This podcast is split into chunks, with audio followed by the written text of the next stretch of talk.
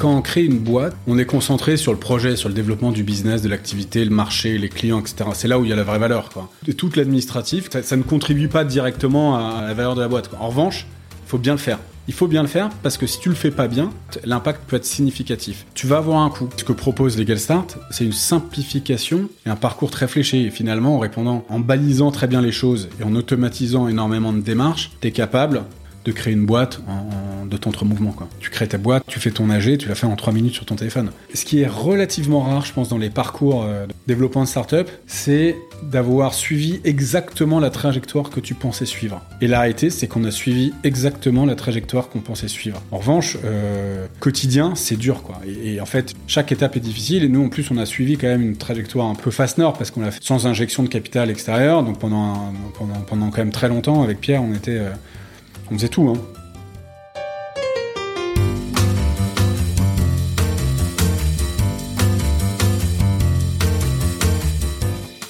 Vous écoutez La Combinaison, le podcast qui part à la rencontre de personnes exceptionnelles qui ont réussi dans leur domaine.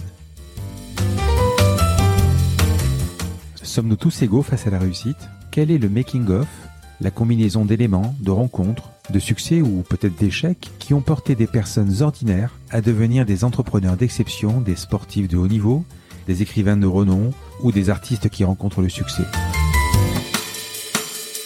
Je suis Frédéric Azoulay, un passionné de podcast depuis plusieurs années et dirigeant d'une entreprise papeo.fr, une imprimerie en ligne réactive pour les professionnels et les revendeurs.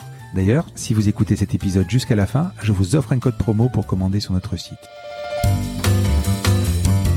Ces parcours de vie me passionnent, me fascinent et je me suis toujours demandé ce qui faisait la réussite d'une personne.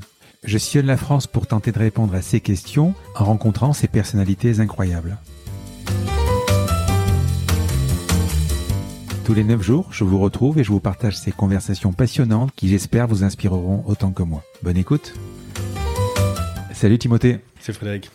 Alors tu es le cofondateur de Legal Start, une plateforme qui permet d'assister le chef d'entreprise dans ses démarches euh, du quotidien, ses démarches juridiques du quotidien, ou dans ses démarches administratives, c'est à peu près ça Ouais, exactement.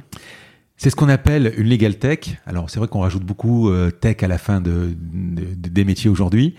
On, on, va en reparler, tu vas m'expliquer ce que c'est une legal tech. Ensemble, nous allons décrire ton parcours et tenter de comprendre la combinaison d'éléments qui t'a amené là où tu es arrivé. Je vais te demander avant tout de te présenter, de me dire quelques mots sur toi.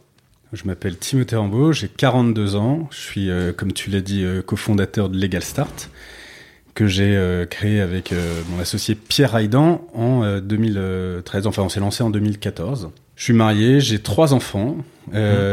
Et avant, avant de monter Legal Start, j'avais un parcours assez classique. école d'ingénieur, et puis ensuite de la finance, New York, Londres, Paris de financement structuré, banque d'affaires, et puis j'étais investisseur pendant 6-7 ans avant de monter les Gastins. Donc finalement, je me suis lancé relativement tard par rapport à, ce qu'on peut voir euh, aujourd'hui dans l'écosystème des, de l'entrepreneuriat. Donc je me suis lancé, je crois que j'avais 34 ans. Ça fait donc 8 euh, ans qu'on a lancé la boîte, ça marche, euh, ça marche très bien. on est très content, je suis excité comme, comme au premier jour, et on a encore énormément de, de beaux challenges à venir. Tu es né où? Bah, Je suis né à Londres. Voilà, ah je, suis né, ouais, je suis né à Londres. Euh, mon père était expat à cette époque-là, donc euh, je suis né à Londres, mais ensuite j'ai grandi euh, Bordeaux au tout début, puis Paris essentiellement. Et euh, j'ai quand même fait un petit, un petit passage en Asie du Sud-Est un moment pendant, pendant mes, ma scolarité, en Malaisie. ah, en Malaisie. Ouais, en Malaisie. J'y deux fois, moi. Super ville, hein. Ouais, c'était génial. Ah, ouais. c'était génial. C'était, tu vois, années 90. C'était euh, alors c'était un peu particulier parce que c'est un donc c'est un pays euh, essentiellement musulman la Malaisie et, donc c'était pendant le, la première guerre du Golfe donc c'était assez tendu quoi. Mais l'école était dans la jungle, euh, notre maison était sur pilotis dans la dans la jungle. Enfin c'était c'était extraordinaire. Ah, le retour à Paris le retour à Paris était chaud. Hein. C'est une ville dingue. Il y, a, ah il y avait pas les Petronas Tower à l'époque. Non non non non. Non non mais c'était c'était la vraie vie d'expat comme on peut l'imaginer quoi. Tu es retourné ou pas? Je suis jamais retourné depuis. Euh, enfin, si, je suis retourné très rapidement, quoi. Je suis passé très rapidement. Parce mais... ils ont des centres commerciaux de dingue, ils ont des. Enfin, la, vie ça les malls. Ouais, ouais, les malls. Je me souviens à l'époque, on achetait des des vidéos, des VHS parce que ouais. ça, date un petit peu, mais as des, des, vidéos pirates avec tous les tous les films de kung-fu et trucs comme ça. C'était génial, quoi. Ah oui, moi je me souviens des, des centres commerciaux. Euh avec des grands 8, enfin des, des Luna Park à l'intérieur, enfin c'est des trucs énormes. Je crois que c'est le, enfin moi c'est une ville qui m'a et avec un niveau de vie qui est assez correct quand même pour l'Asie. Tout à fait, ouais. Mm. ouais. ouais. Mais alors, je pense que ça a vraiment énormément évolué depuis le début des années 90, tu vois, quand je- moi j'y étais. Mm. Donc là, je crois que c'est, ça n'a plus rien à voir. Les, les- la jungle dans la ville, euh, comme on l'a vécu, euh, à mon avis, c'est, euh, c'est fini, c'est des tours à la place, quoi. Ouais. Mais bon, super, super pays, euh, population hyper accueillante, hyper gentille. euh, très beau souvenir et ça m'a vraiment donné envie de, de bouger derrière, quoi. Quel genre d'enfance? Honnêtement, euh, là, je sais pas si j'ai grand chose à raconter de d'extraordinaire. Je crois que j'ai eu, eu de la chance. euh, famille euh, très sympa, très, Mhm. très. Ils faisaient quoi, tes parents? Mon père était, était ingénieur chez ExxonMobil. Hmm Donc, il a bougé, tu vois. et, donc, Londres, comme je disais, là où je suis né. New York, Kuala Lumpur. Bruxelles, mais là on n'a pas été. New York, on n'a pas été. En fait, il faisait des allers-retours, quoi. Donc lui était, euh, tu vois, lui était ingénieur et, et donc ma mère s'occupait de nous. On était quatre. Donc moi, je suis le troisième. Tu avais déjà une envie de devenir, euh, je sais pas, entrepreneur ou euh, de créer quelque chose?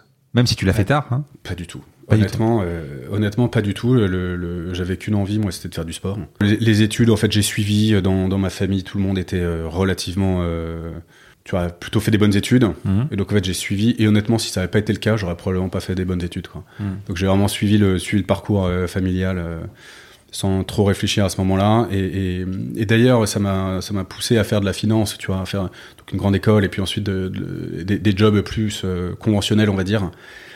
Euh, pendant assez longtemps finalement parce que euh, j'ai fait une dizaine d'années de finance avant de me lancer dans l'entrepreneuriat et donc je pense que pour moi c'était vraiment le, le temps nécessaire pour réaliser vraiment ce que je voulais faire quoi. Finalement j'étais pas au bon endroit pendant une dizaine d'années et j'ai fait ce switch assez radical alors que j'étais enfin peut-être qu'on en reparlera tu vois mais dans des situations assez euh, euh, très très privilégiées très confortables euh, j'avais j'avais quasiment tout à perdre quoi. Et, et- et donc, le, le- le- fait de faire ce, ce move, ça a été, euh, ça a été un process euh, un peu long, tu vois, chez moi, quoi. Je me suis posé la question de savoir pourquoi tu as fait l'école des mines pour faire de la finance. En fait, euh, sais, c'est une grande école généraliste, en Ouais. fait. euh, ouais, mais ce qui, ce qui- ce qui chose, ouais. On m'a toujours dit que j'étais un HEC refoulé, moi. Ouais, mais, ah euh, oui. mais en fait, dans ma famille, tout le monde euh, privilégie plutôt les écoles, les études d'ingénieur euh, pour des raisons, je sais pas. Mais alors, c'est un cursus que je connais pas ou peu. Tu rentres et euh, c'est généraliste, c'est-à-dire tu commences par l'ingé et ensuite tu prends une spécialité finance ou euh, Exactement. Non mais attends, c'est scientifique. Tu commences la première année, tu as quand même un cours de géologie. hein. Donc c'est, je crois que c'est la plus vieille école euh, d'ingénieurs. hein. Donc ça date de- du 18e siècle. Mhm. Et tu as quand même dans les, dans les traditions de l'école, tu as, la géologie. quoi. À l'époque, c'était euh, creuser des mines. Quoi. Et euh, donc on avait fait des, je me souviens, on avait fait des, des séjours de géologie, d'études géologiques, euh, je sais plus trop où en France d'ailleurs.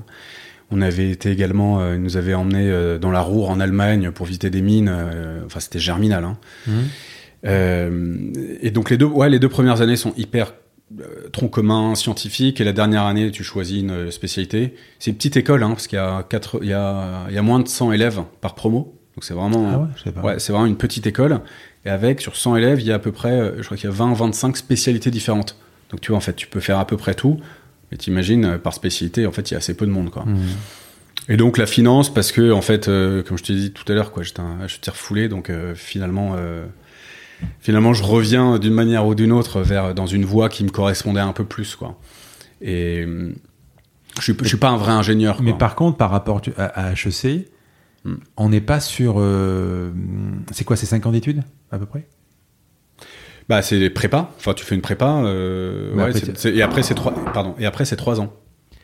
C'est ouais. pas moins pratique que qu'HEC ou que les DEC ou euh, Pratique, pragmatique, tu veux dire? Enfin, en termes de. de euh, oui, euh, ouais, pragmatique, pardon. Oui, tu as raison, pragmatique. Ouais, Ouais, ouais. Oui, c'est très théorique. hein. Tu sors de là, concrètement, tu sais absolument rien faire. Hmm. Même la finance que tu apprends, c'était c'était des maths de, de haut niveau euh, que j'ai jamais réutilisé. Hein.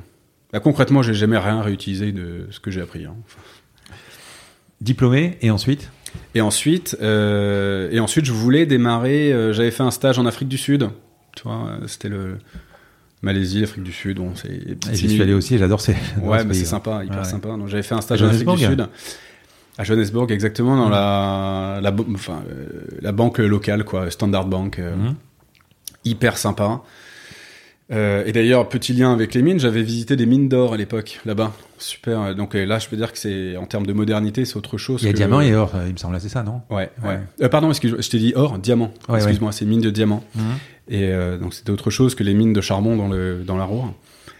Donc ça c'était très chouette et dans la donc ça à la suite des suite de mes études diplômées, je suis parti à New York faire un VIE chez BNP Mhm. dans une équipe de financement structuré. Donc là euh, tu vois je continue euh, vraiment dans la lignée euh, spécialité finance, je démarre en finance quoi.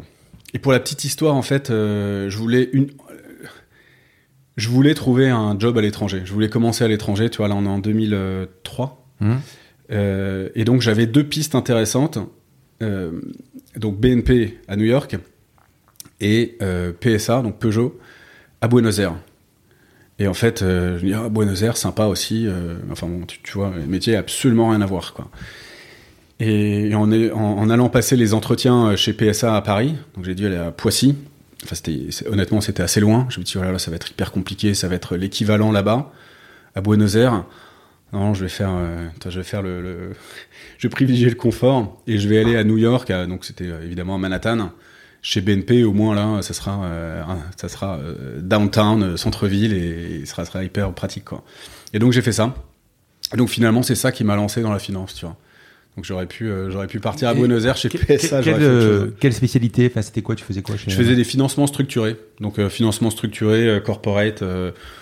On, on structurait des gros prêts entre sociétés, euh, entre différents pays pour profiter des, des différences de régimes fiscaux entre, euh, entre différentes juridictions. Quoi. Et ton VIE, il dure, il dure quoi Deux ans? Ouais, c'est deux ans. Mhm. Euh, alors, honnêtement, j'ai pas fait grand chose. C'était génial d'un point de vue perso. Ouais. Je suis éclaté. Canon, enfin comme ce que tout le monde te raconte probablement, tous ceux qui sont passés par là peuvent, peuvent, peuvent en témoigner.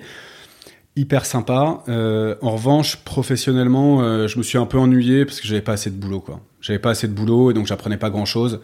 Alors ça peut être sympa pendant trois mois pour découvrir la ville ou même six mois, mais en fait pendant deux ans c'est un peu long. Et, euh, et surtout, j'avais besoin d'avancer, quoi. J'avais besoin d'avancer, donc j'y allais. Je vais me, je vais me challenger un petit peu et je vais, je vais sortir de là et je vais essayer de. Il m'avait fait une proposition pour rester sur place. Euh, mais donc, pour les raisons que je viens d'évoquer, j'avais pas très envie de prolonger l'aventure. Et donc, j'ai postulé un, un peu par hasard chez, euh, chez Goldman Sachs euh, en fusion-acquisition. Donc là, c'est vraiment le, l'école euh, à la dure. Euh, et, euh, et en fait, j'ai postulé. Je pensais pas du tout. Enfin, j'ai pas, j'ai pas postulé en disant c'est le job de mes rêves. J'ai absolument envie d'y aller. J'ai un peu postulé parce que j'avais eu l'opportunité de postuler et que voilà. Et puis de fil en aiguille, ça s'est bien passé. J'ai intégré le, j'ai intégré la boîte. Et euh, Un M&A. en, en M&A, ouais. Mhm. En M&A, d'abord à Londres et puis ensuite euh, au bureau de Paris. Donc là, euh, autant les deux, les deux années précédentes, ça avait été cool. autant là, c'était c'était hard, quoi. Mais c'est quelque chose quand même, je, je rencontre souvent, et j'ai quand même pas mal de start qui ont fait ce, ce- ce parcours. Ouais. souvent Ouais. fusion-acquisition dans des grands groupes. Sur tes deux ans où tu t'es éclaté en plein Manhattan, ouais, t'as pas eu envie de d'y rester de, Si, en fait, j'étais. Ça laisse souvent une, une empreinte, on se dit, Ah tiens, ouais. j'ai envie d'y retourner, quoi, de vivre, Ah ouais. d'y vivre. Ah ouais, non, mais c'était c'était génial. J'avais, tu vois, j'avais euh, moins de 25 ans. euh, Enfin, j'avais 25 ans là-bas. Tu vivais à Manhattan ou tu étais... J'ai- J'étais euh, plein Manhattan en coloc avec, euh, enfin, euh, super sympa, euh, super sympa, quoi. Hmm. Franchement, euh, j'ai rencontré plein de monde, je me suis fait des super copains, on a bougé, fait des voyages, euh, bref, c'est c'est le rêve, zéro, euh, zéro obligation, zéro attache, zéro rien du tout. euh, Tu peux te, limite, tu peux te réinventer, quoi. T'es hors de chez toi. donc très sympa. Ouais, j'avais envie de rester et honnêtement, je pense que si j'avais trouvé un autre job sur place, plus plus challenging pour moi, j'aurais vraiment considéré l'option, quoi. Euh, mais, Donc mais la vie était top, Ouais, la mais, vie- la mais vie le job était moyen. Ouais, la vie était top, mais le job, euh, j'apprenais pas assez, quoi, en fait. hein. Mm. Tu vois, j'apprenais pas assez, donc euh, j'ai eu envie de me, de me challenger, comme je te disais. Et, euh, et- et donc Goldman était une bonne, était une bonne façon de, de le faire. J'ai quand même réussi à prendre six mois de break entre les deux pour, pour voyager et faire des trucs sympas euh, avant, de, avant de plonger dans le grand bain. Et là, pour le coup, ouais, c'était vraiment le grand bain, quoi. Si tu devais retenir quelque chose de ces grands groupes déjà, alors je sais pas si HIG on peut l'inclure dedans ou, ou pas, euh, parce que là, tu, tu as participé à la création du bureau parisien, c'est ça? Ouais, mais c'est un Euh, grand groupe. euh, c'est un, grand groupe. Mais non, c'est un, gros fonds américain. Mhm. Et à l'époque, on ouvrait Le bureau parisien. à Paris. Ouais. Qu'est-ce que tu peux sortir euh, Est-ce que ça t'a servi ce que tu as appris euh, chez Goldman Sachs ou BNP Paribas euh, sur ta vie future? Ouais, ouais, bien sûr. Alors pas, pas en, en- techniquement. Euh, alors pour ma vie future, ouais, pour le pour l'investisseur Mhm. que j'ai été après, oui, bien sûr. Pour euh, l'entrepreneur que je suis aujourd'hui, c'est plutôt, euh, ça m'a appris à travailler en fait, quoi. Ça m'a ça m'a vraiment structuré. T'es avec, euh, tu t'es dans un environnement hyper stimulant avec des gens qui sont bons, qui sont qui sont motivés et, et donc en fait il n'y a pas de meilleur endroit pour apprendre que tu vois en étant entouré par, par des gens qui, qui, qui vont vite quoi et particulièrement chez Goldman c'était le cas quoi particulièrement parce que la, tu vois la barrière à l'entrée elle est super élevée et même pour rester c'est très difficile et comme c'est une intensité de boulot qui est euh, euh, extrêmement élevée en fait euh, ce que je dis quoi de deux ans là-bas c'est équivalent de six ans ailleurs quoi et alors, je suis content d'en être parti au bout de deux ans, mais je garde un lien très fort avec la boîte. J'ai plein de copains, je me suis fait des très bons copains là-bas. En plus, c'était les belles années. Donc, c'était, tu vois, 2005, 2007. Euh, ouais, c'était Avant la crise, ouais. Ouais, c'était ça, exactement. C'était juste avant la crise, et donc euh, ça marchait hyper bien. L'équipe à Paris était très sympa. On bossait beaucoup, mais c'était très sympa. Euh, voilà, j'ai gardé beaucoup de bons, très bons contacts là-bas, et, et surtout, une, une- je pense, ça m'a appris une rigueur de, de travail que je n'avais pas avant, quoi, et qui m'a servi évidemment pour euh, pour la suite là en tant qu'investisseur, mais pour mais aujourd'hui, je me sers de tout ce que j'ai appris là-bas au quotidien. Pas forcément, tu vois, le sous-jacent, mais la façon de bosser, quoi, clairement. Et Goldman Sachs, donc Londres, tu restes combien de temps? En fait, c'était un contrat français, mais tu devais démarrer à Londres. Donc, euh, Mhm. Londres, 6 mois, et puis ensuite euh, 18 mois à Paris, tu vois. Et après, tu cherches un job euh, Non, en fait, euh, alors, comme c'est une très très belle carte de visite, Mhm. tu cherches pas de job. Donc, euh, dès le début, tu es contacté par tous les chasseurs de la place. Et dès qu'ils cherchent. et le, le sport national, c'est de se faire débaucher pour rentrer dans un fonds. Euh, et puis, tu as un peu des créneaux, tu vois, au bout de deux ans, puis au bout de quatre ans, puis potentiellement un peu plus tard. Alors, qu'on comprenne bien, parce que c'est pas quelque chose qui est, qui est peut-être hyper connu. Tu bosses là-bas sans même partir, en étant toujours en contrat, tu es déjà chassé. Oui, exactement. C'est ça. En fait, tu es sur les radars des cabinets de chasse parce que tu es dans, dans une belle maison. Quoi. Que Mais comment, comment ils le savent? Ah bah, parce que leur job à eux, c'est de faire le listing de tous ceux qui viennent de rentrer. de- et donc, ils ont des listings de toutes les promos. Quoi. Ils savent très bien, Ah oui, euh, D'accord.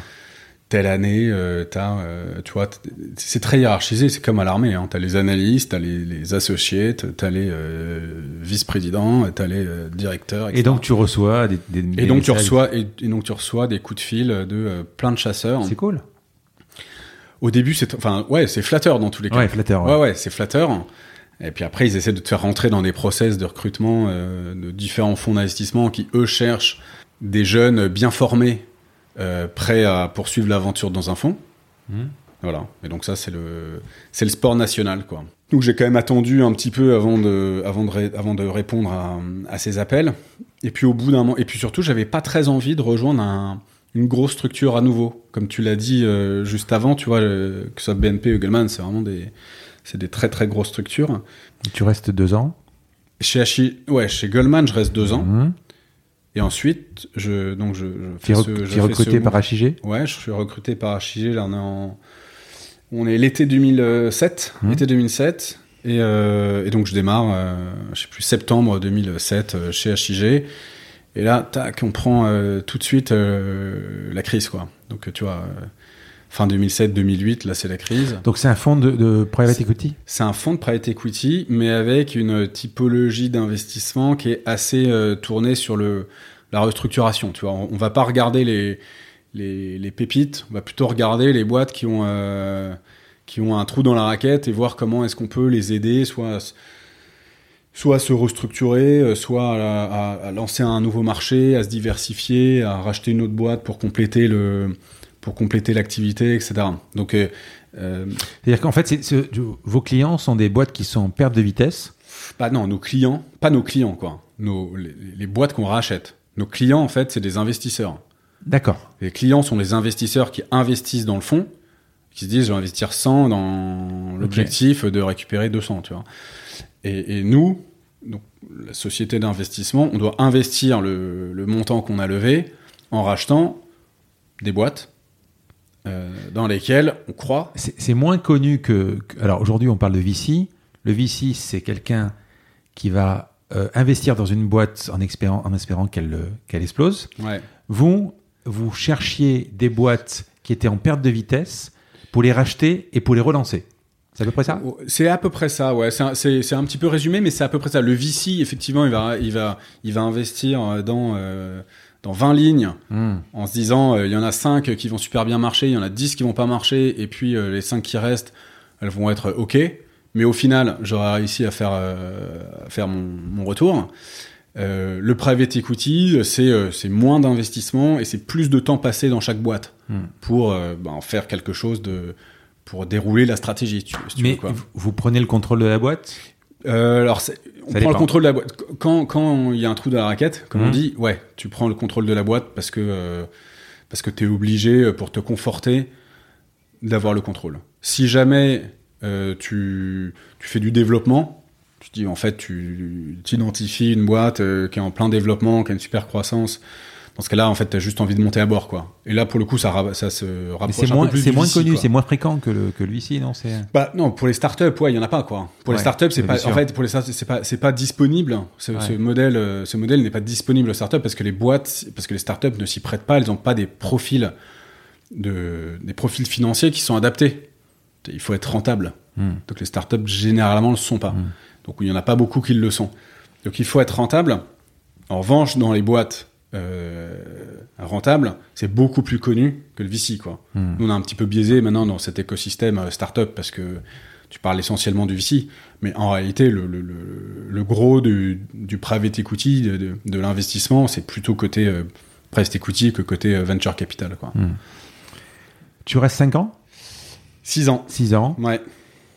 Et ensuite, qu'est-ce qui se passe? Et ensuite, donc ça faisait quand même, euh, ça faisait quand même un, quelques années que le, l'entrepreneuriat me, me titillait. Mhm. Euh, je pense au bout de peut-être au, au bout de 2-3 ans, tu vois, j'avais envie de, j'ai eu envie de, de me lancer et, euh, et en revanche, faut trouver le, l'alignement des étoiles, quoi. Et donc ça, ça a pris un petit peu de temps. Pierre, mon associé, est un super Pierre. Aidan. Pierre Aidan Mhm. Et un, super copain. Euh, on s'est rencontrés à New York. On était trois. Au, début de l'aventure, euh, on était euh, trois entrepreneurs, euh, trois copains. Finalement, pour différentes raisons, le, tu vois, le troisième est pas resté dans l'aventure. Mais, mais en fait, c'était vraiment une aventure d'amis. Et, et ça, et ça, c'était, et vraiment très sympa. On avait, on avait envie de monter une boîte ensemble. On avait des compétences assez euh, complémentaires. Euh, dans tous les cas différentes. complémentaires, euh, c'était, ça l'est devenu, mais très différentes. Tu vois, Pierre Aidan, donc lui est avocat. était comme moi à New York, à Londres, à Paris, donc on a eu des parcours assez, assez parallèles. Et, donc lui, il, a une expertise métier que je n'avais pas. Moi, finalement, avec le, parcours qu'on vient de décrire, j'étais généraliste. Mhm.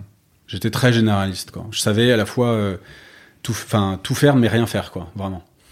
Euh, lui avait une vraie expertise métier, et donc c'était, euh, donc c'est assez naturellement qu'on a cherché un projet autour de de cette thématique-là, quoi, donc du, du juridique. Alors, vous aviez. euh, tu avais fait le tour de ta boîte, enfin de ton job. Ouais, tu avais tes potes, tes deux potes, dont Pierre. ouais. Euh, vous aviez envie de monter une boîte, mais vous n'aviez pas encore l'objet de la boîte. Vous savez pas quoi faire, quoi, en fait. Mais vous aviez juste cette volonté. Et même avant ça, exact, ouais, mais Donc même ça- avant ça, La question avant- que je vais te poser, excuse-moi, la Ouais. question que je vais te poser, c'est savoir si tu n'avais pas monté Legal Start. Ouais. Avec, avec quoi t'hésitais, en fait?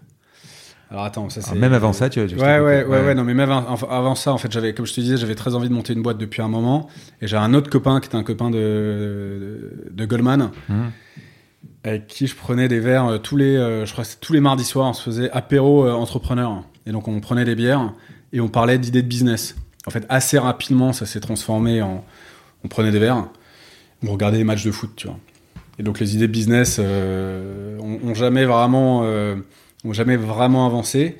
Mais il y a eu, attends, il y avait eu, qu'est-ce qu'il y avait eu comme idée de business? Il y avait un truc sur la, vente de lunettes en ligne, tu vois, qui a en fait, qui est bien. Tous.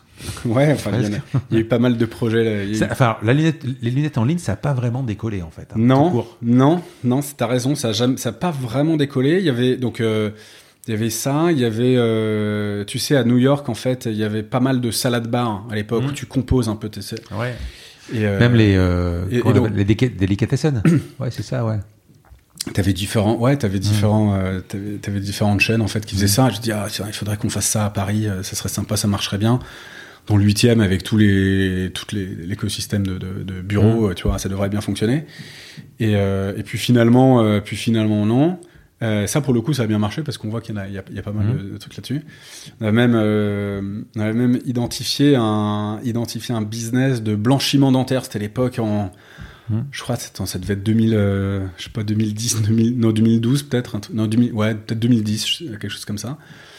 Et donc il y en a eu quelques-uns, mais bon, ça n'a jamais vraiment pris non plus.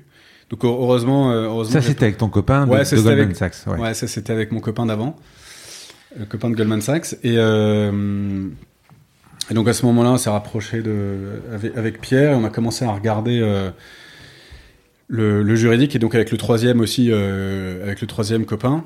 on a regardé donc juridique, juridique plus web parce qu'en fait l'avantage du web c'est qu'il n'y a pas besoin d'investissement, enfin très peu au mmh. début, tu vois. Euh, et on a commencé à regarder un peu ce qui se faisait euh, autour, tu vois, enfin à regarder le marché, quoi, notamment ce qui se faisait à l'étranger. Et on a vu euh, qu'il y avait des, des, super projets, super succès, mmh. notamment aux États-Unis. En fait, c'est l'époque où, où, où, LegalZoom, donc qui est un peu notre notre modèle, qui est un peu l'équivalent le, d'EgalStart aux États-Unis, avait pour projet de, de faire une IPO, quoi, de, de se lancer en bourse. Et donc, ils ont publié un ils ont publié un, ce qu'on appelle un prospectus, dans lequel il y avait pas mal d'informations, à la fois sur le marché, sur les utilisateurs, sur euh, leur business model, etc. Et donc là, on est épluché ça, quoi. Et on s'est dit, ah ouais, non, mais en fait, c'est un super business. On a regardé ce qui se faisait en France, euh, quels étaient le, les pain points, comme on dit, quoi, mmh. quels étaient les, les, problèmes du marché. Et en fait, c'était exactement les mêmes que ceux qu'il y avait aux États-Unis, à savoir euh, à savoir euh, un marché qui était essentiellement euh, trusté par les professionnels du droit et du chiffre qui proposent une offre de service, une expérience utilisateur, on va dire, euh, moyennement satisfaisante. C'est trop cher, c'est pas adapté, c'est pas user friendly, c'est pas simple, c'est pas rapide, c'est pas tout ça. Et le cadre réglementaire également était très proche du cadre réglementaire américain. Donc tu avais les mêmes contraintes. Et donc en fait, s'est dit que toutes les étoiles étaient alignées pour arriver à, répondre à peu près de la même manière au même problème. Et donc, on, on s'est décidé en 2013, euh, à, on a sur le bouton, et donc là, on était avec Pierre, euh, on s'est dit, allez, on y va. Donc, euh, tu vois, moi, moi financier, Pierre avocat, on va se lancer sur le web. Et donc, on s'est mis en recherche d'un CTO, quoi. On s'est mis en recherche de quelqu'un qui connaissait, qui pouvait nous accompagner sur le projet. Et on a recruté, on a, on a, on a mis du temps, hein, mais on a recruté un, un super euh, CTO, donc un Chief Technology Officer, mhm. chef des développeurs, Alexandre Ajar, euh, qui nous a rejoint en 2013, avant même que nous, on, ne démissionne de notre job et qu'on se lance dans l'aventure nous a rejoint, il a commencé, euh, il a commencé à travailler sur le projet. Quoi. Et il nous a accompagnés pendant euh, 5 ans, je pense. Il a fait un super boulot, franchement. Euh, on, a, on, a, eu une chance folle de tomber sur Alexandre. Euh, la greffe a très bien prise. Il était jeune, hein. lui à la fois, il a eu, il a eu, il a eu le courage de se lancer avec deux personnes qui étaient d'horizons très différentes euh, donc il a pris ce risque-là, mais c'est un risque euh, qui s'avérait euh, payant pour lui et, pour nous et pour nous également. Quoi. Tu l'as appelé Legal Start. start parce que initialement le premier produit c'était la création d'entreprise? Alors c'est marrant parce que tout le monde nous dit ça et il y a un gros sujet effectivement autour, mmh. du, autour du nom. On en parlait juste avant qu'on démarre le, mmh. podcast, mais du naming, c'est très difficile. On voulait quelque chose qui intègre le legal, comme ça c'était, enfin le légal, comme ça c'était évident pour les utilisateurs. Euh, on a même fait des ateliers de, naming avec des professionnels pour itérer sur des idées. Et Start, en fait, c'était plutôt, ça faisait plutôt référence au démarrage de la solution. En fait, c'est la, la, façon simple pour trouver un début de réponse à ta problématique. Euh, il se trouve qu'on a lancé le premier service euh, avec la création. Et donc, effectivement, c'était ultra adapté. Quoi. Et aujourd'hui encore, la création de boîte, c'est euh, notre premier service. Et donc, c'est particulièrement adapté pour ce service-là. certains nous disent, c'est vrai, pour des services d'accompagnement un peu plus dans la durée, c'est moins adapté. En fait, euh, je pense que la, marque maintenant est suffisamment connue pour que ça soit plus un sujet. Quoi. Vous commencez le projet en 2012, mais vous sortez le, truc en 2014, c'est ça? Ouais, non, en fait, on, crée, euh, on, décide de hmm. se lancer en 2012, fin 2012, et donc on crée la structure fin 2012. Mais en réalité, euh, la, première étape, c'était de recruter un CTO. Hmm. Et donc on a mis peut-être six mois à recruter un CTO qui a commencé à bosser euh, donc avant qu'on arrive. Et donc, comme il fallait le payer, il fallait, on faisait des démarches également auprès d'incubateurs. Euh, il nous fallait une structure. Donc c'est pour ça qu'on a créé la structure un petit peu en avance de phase. On pensait, en fait, on pensait que ça allait aller plus vite que ça. Finalement, ça, a pris un petit peu de temps. Donc on, on a créé, ouais, effectivement, la structure en 2012. Euh, mais comme je disais, tu vois, Alexandre, enfin le CTO, donc a démarré probablement, euh, je sais plus, mars, mars avril 2013 et euh, Pierre et moi, on a démarré en septembre 2013 et on a lancé, on a commercialisé l'offre, euh, je crois à peu près, je crois le 1er mars 2014. Est-ce que tu peux me pitcher Legal Start, mais en 2012, pas aujourd'hui? Si tu devais le faire en 2012 ou 2013 ou 2014, euh, voilà, si j'étais, alors je sais que vous n'avez pas et pas ben, levé de fonds à l'époque, mais voilà. Bah, C'était quoi le truc pour dire euh, voilà? Non, bah, en fait, ce, qui est, ce qui est amusant, c'est que c'est exactement le même pitch qu'aujourd'hui. C'est que le, on, pitchait, ce qu'on disait, c'est que LegalStart, c'est la solution qui permet à un entrepreneur de gérer lui-même l'ensemble de ses démarches juridiques et administratives de manière simple, rapide et économique. Hmm. Tu vois, donc en fait, c'est exactement la même promesse que celle qu'on délivre aujourd'hui. Et ce qu'on disait à l'époque, c'est qu'on on va moins. Ouais, ouais. Mais ce qu'on disait à l'époque, c'est hmm. qu'on allait commencer avec le service de création parce qu'il faut bien démarrer quoi. Il faut bien démarrer quelque part. La réalité, c'est qu'on a démarré en 2000, euh, donc en 2014 avec euh, donc avec ce service de création et en fait c'était même le service de, on pouvait créer uniquement une, euh, une SAS, une société par action simplifiée. Premier truc qu'on pouvait faire, on pouvait rien faire d'autre. Le produit, si on, Pourquoi la SARL ou quoi, c'était plus compliqué? Non non, c'est qu'on s'est lancé sur un produit, on voulait se lancer très vite euh, en l'occurrence, on aurait même pu le faire un peu plus vite, mais on voulait se lancer très vite pour vérifier, pour vérifier que ça fonctionnait. Et donc on s'est lancé, on a proposé, on a développé ce service-là. On a euh, branché les campagnes sur euh, Google AdWords et ça a pris tout de suite.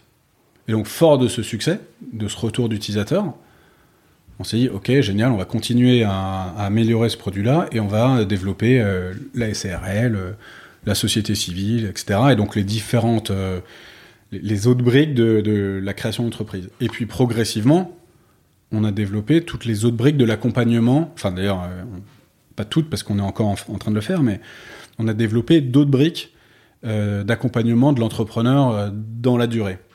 mais donc on l'a vraiment fait step by step. Mais le paysage français, hein, pas américain, mm. le paysage français, c'était qui en légal À l'époque Ouais.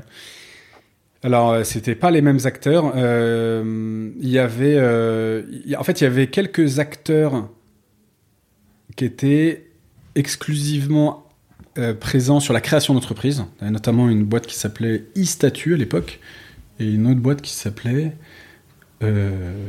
création entreprise gratuite. Je me souviens, c'était vraiment des, des, des, tu vois, des noms avec, euh, enfin, très axés sur le produit. À l'époque, c'était ça les SEO, quoi. Ouais, à l'époque, c'était, à l'époque, le référencement, c'était ça. Et donc, il y avait, euh, en fait, il y avait quelques, quelques sites qui existaient, qui étaient, euh, qui avaient déjà un certain historique, hein, mais qui étaient un peu année 2000, tu vois, qui étaient des projets, enfin, ça, honnêtement, ça tournait. C'était très monoproduit. Il n'y avait pas forcément la même ambition d'accompagner les entrepreneurs sur plus que euh, uniquement la rédaction de statut. C'était moyennement automatisé, donc tu vois, c'était une offre. Euh, c'était l'offre d'avant, quoi. Hmm. il y, avait quand même déjà des acteurs sur euh, sur le référencement, quoi. Mais l'essentiel de la concurrence, elle était euh, offline. Hein, C'était les acteurs traditionnels. Le, le- la roadmap de base, euh, donc la SAS, vous, vous mettez deux ans à peu près à développer le, le truc, plus ou moins, un an et demi. Ouais, si- non. non, non, non. On met, on- vraiment, on met, on met six mois à le développer. On met six mois. Le, le début, Le- c'était le recrutement, euh, Mm. recrutement de la personne, les locaux, etc. Et entre, entre l'été, on va dire entre l'été, euh, été 2013 et euh, février 2014. Comment vous financez tout ça? Euh, alors, on a fait appel à pas mal de subventions. On a mis, nous, euh, personnellement, un peu d'argent dans la Mhm. boîte, mais pas grand-chose, en fait. Et on a été... euh, la, particu- la particularité de Legastart, c'est qu'on a autofinancé la, le Ouais, développement. d'ailleurs, parce que je crois que vous avez fait une levée il y a pas longtemps, non C'est ça? Il y a deux Quand- ans, ouais. Ouais, ouais, 2019, ouais, ouais. Ouais, ouais, et là, c'était même. euh, on, on a fait aussi appel à. On a fait aussi appel à des euh, friends and family. Hum Donc, il y a des, des, des familles, des copains là qui ont, euh, qui ont investi un peu également. Et, et- Du love money. Donc, ça, plus des subventions, au final, on a réussi à, à lever pas mal, euh, pas mal d'argent. Il a permis de financer le début. Et, et la- et en fait, la, la, beauté de notre, la beauté de notre business model, c'est bah, donc de pouvoir autofinancer la croissance. Donc plus on croit, plus on génère de cash, et donc plus on peut le réinvestir pour continuer à croître. Parce que les coûts, si, si toi et Pierre vous payez pas, parce que comme Ouais. ça, le principe même, Ça, c'était le cas, ouais. le CTO, il y a évidemment le salaire, Ouais. Qui, va développer le site.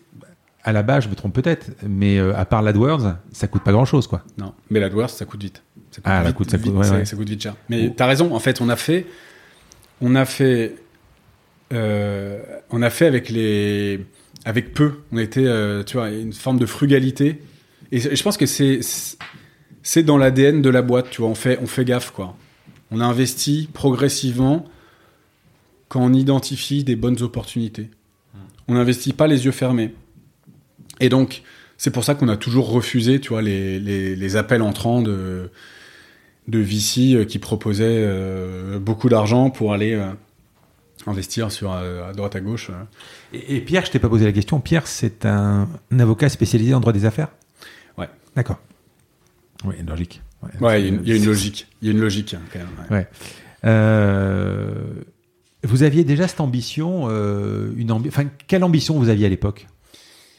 Alors, on avait surtout l'ambition de développer un business euh, qui nous éclate.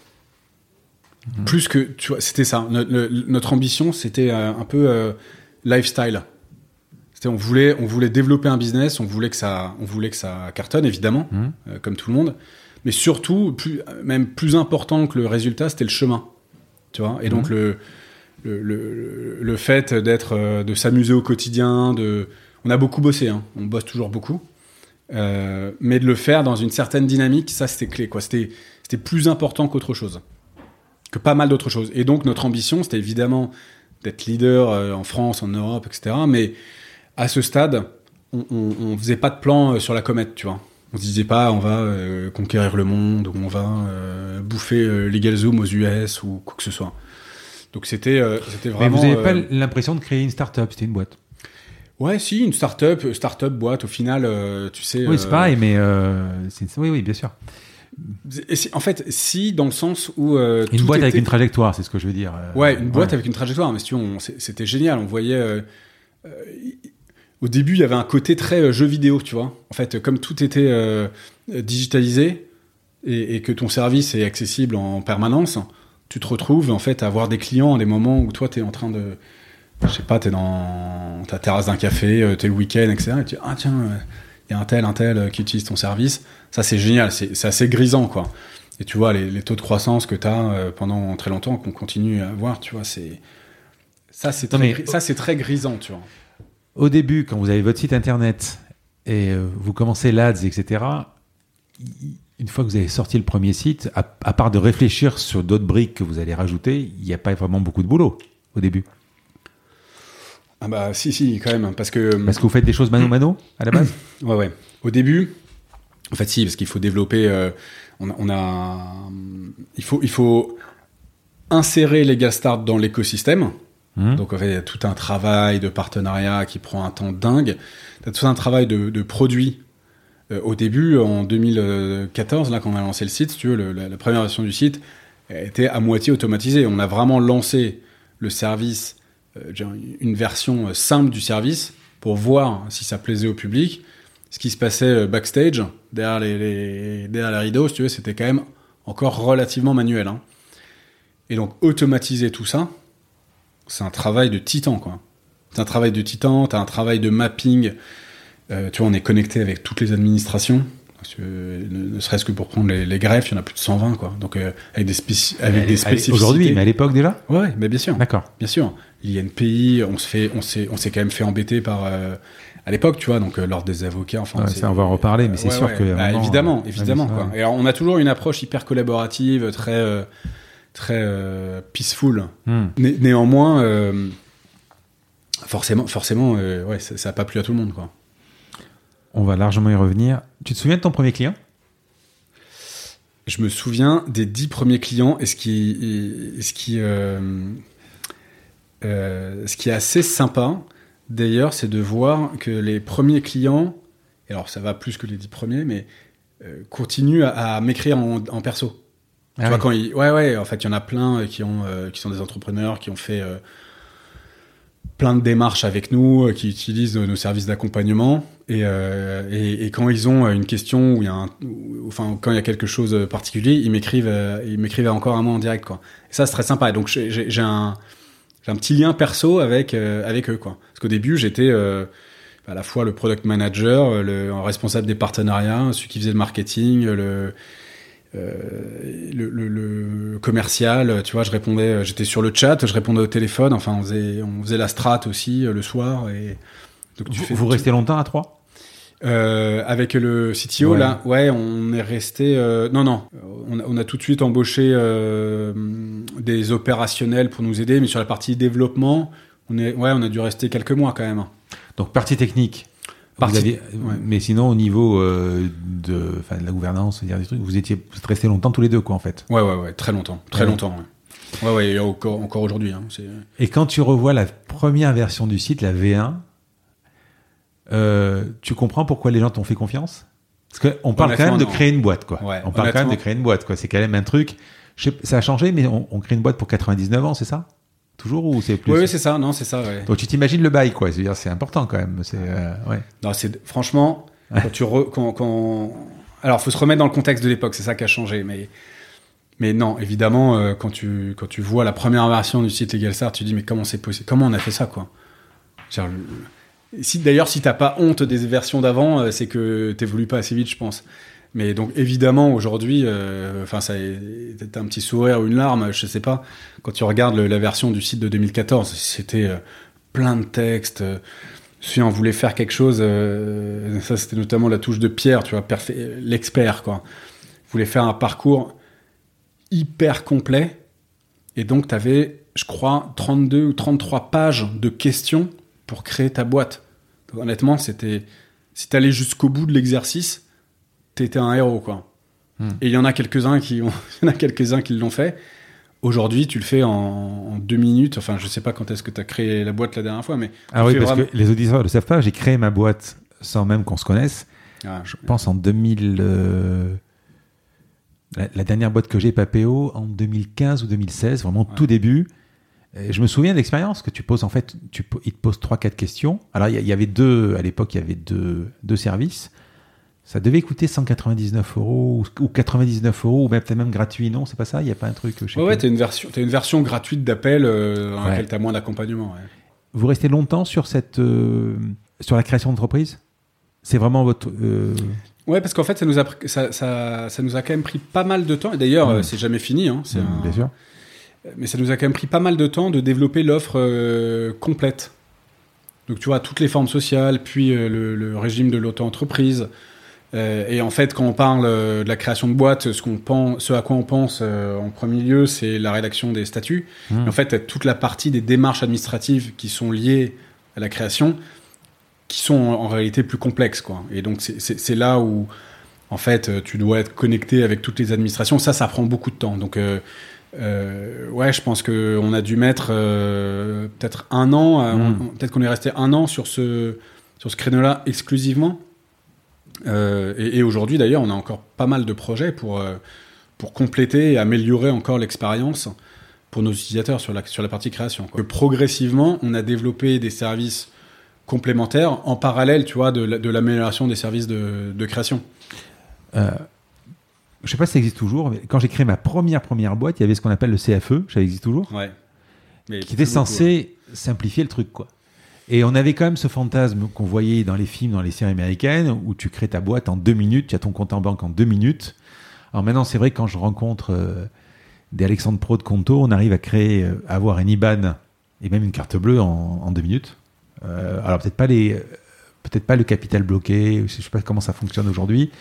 Par rapport à 2014, euh, vous avez fait évi- évidemment évoluer les choses par, parce que vous faites gagner du temps par rapport à l'avocat avec lequel tu vas prendre rendez-vous, lui expliquer. On parle même pas d'argent, mais ça on en parlera tout à l'heure. Mais sinon sur la création pure, euh, vous ou même sans vous, ça a quand même évolué? Euh, tu veux dire le cadre euh, réglementaire La en fait, rapidité. les- Je crée Ouais. une boîte. si j'ai envie de créer une boîte demain matin, est-ce que je peux? Non, c'est pareil. C'est pareil. Honnêtement, ça bouge pas. Il y a énormément de. de- Mais pourquoi? Parce que en fait, c'est pas nécessairement une, euh, c'est pas nécessairement une priorité euh, l'administration, quoi. Et, en fait, ils considèrent que ça fonctionne suffisamment bien. La réalité, c'est que ça fonctionne suffisamment bien. Le- la complexité, c'est de savoir si, de, savoir naviguer dans cet environnement, tu vois?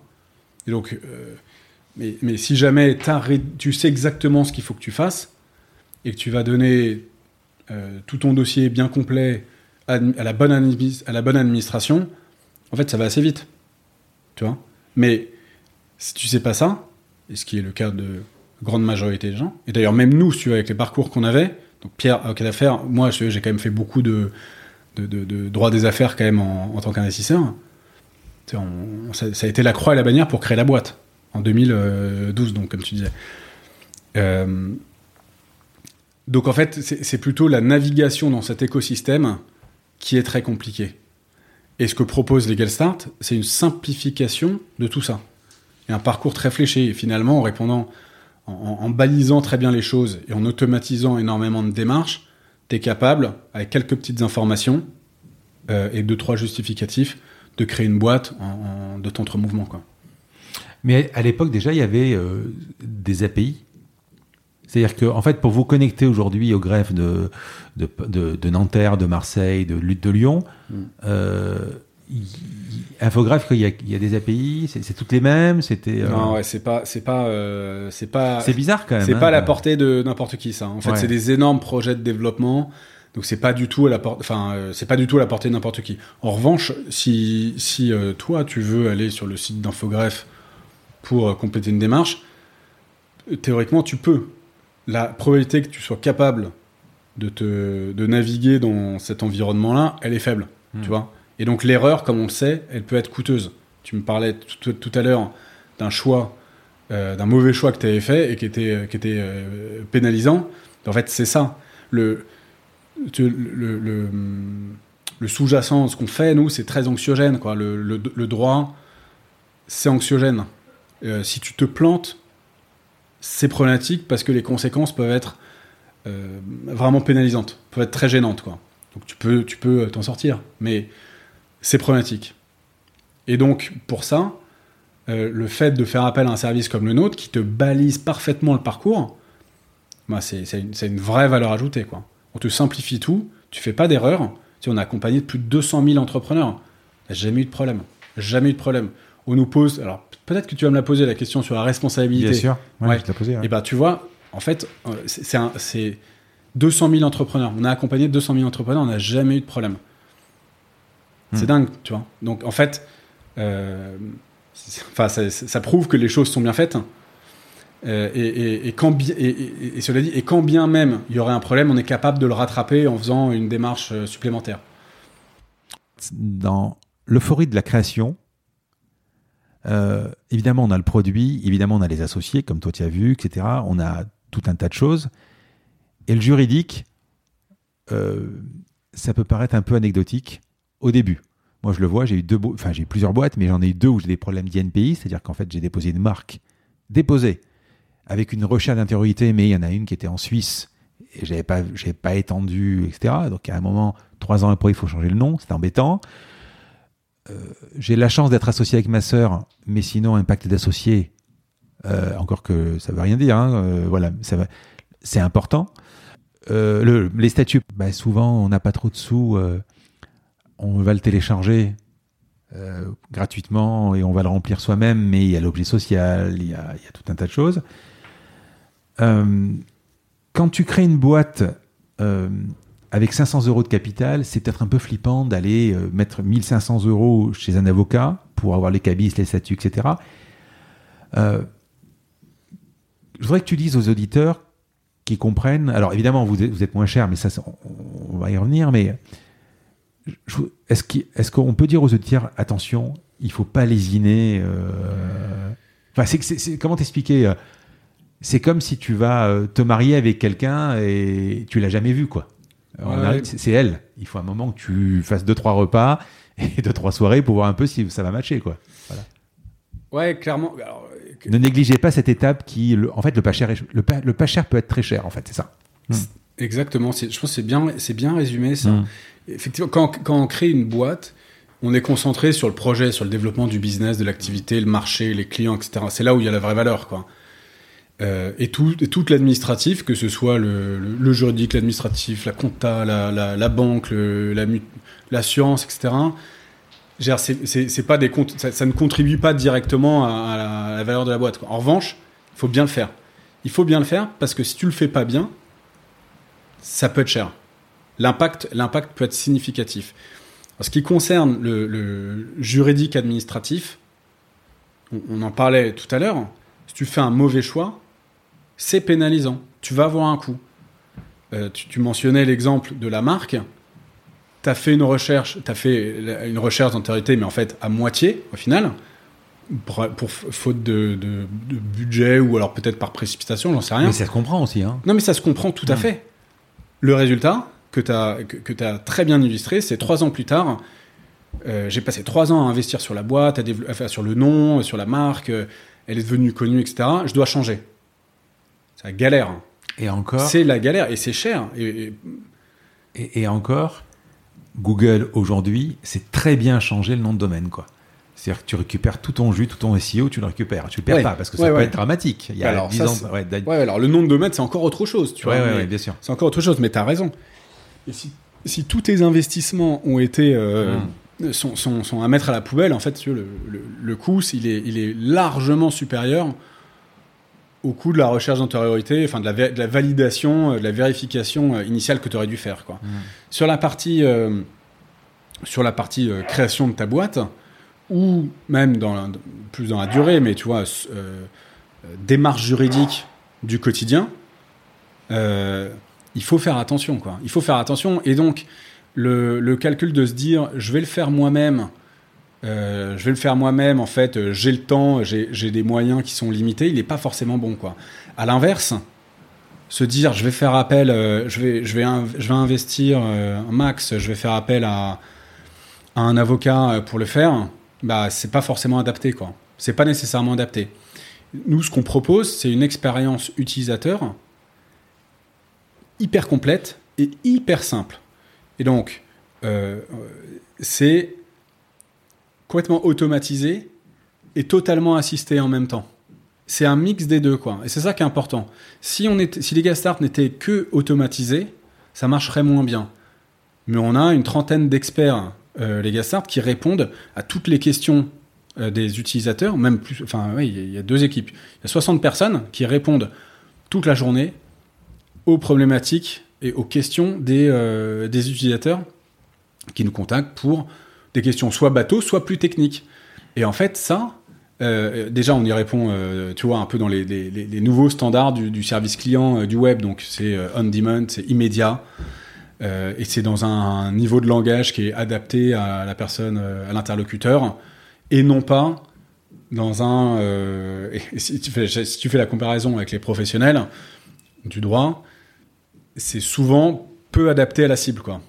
Mais je vais, aller plus loin, je vais compléter ce que j'ai dit au niveau du nom, parce que c'est plus pervers que ce que j'ai eu. C'est-à-dire que quand tu crées toi-même euh, Euh, ma boîte s'appelle Papéo. Enfin, à l'époque, elle s'appelait pas Papéo parce que j'ai changé.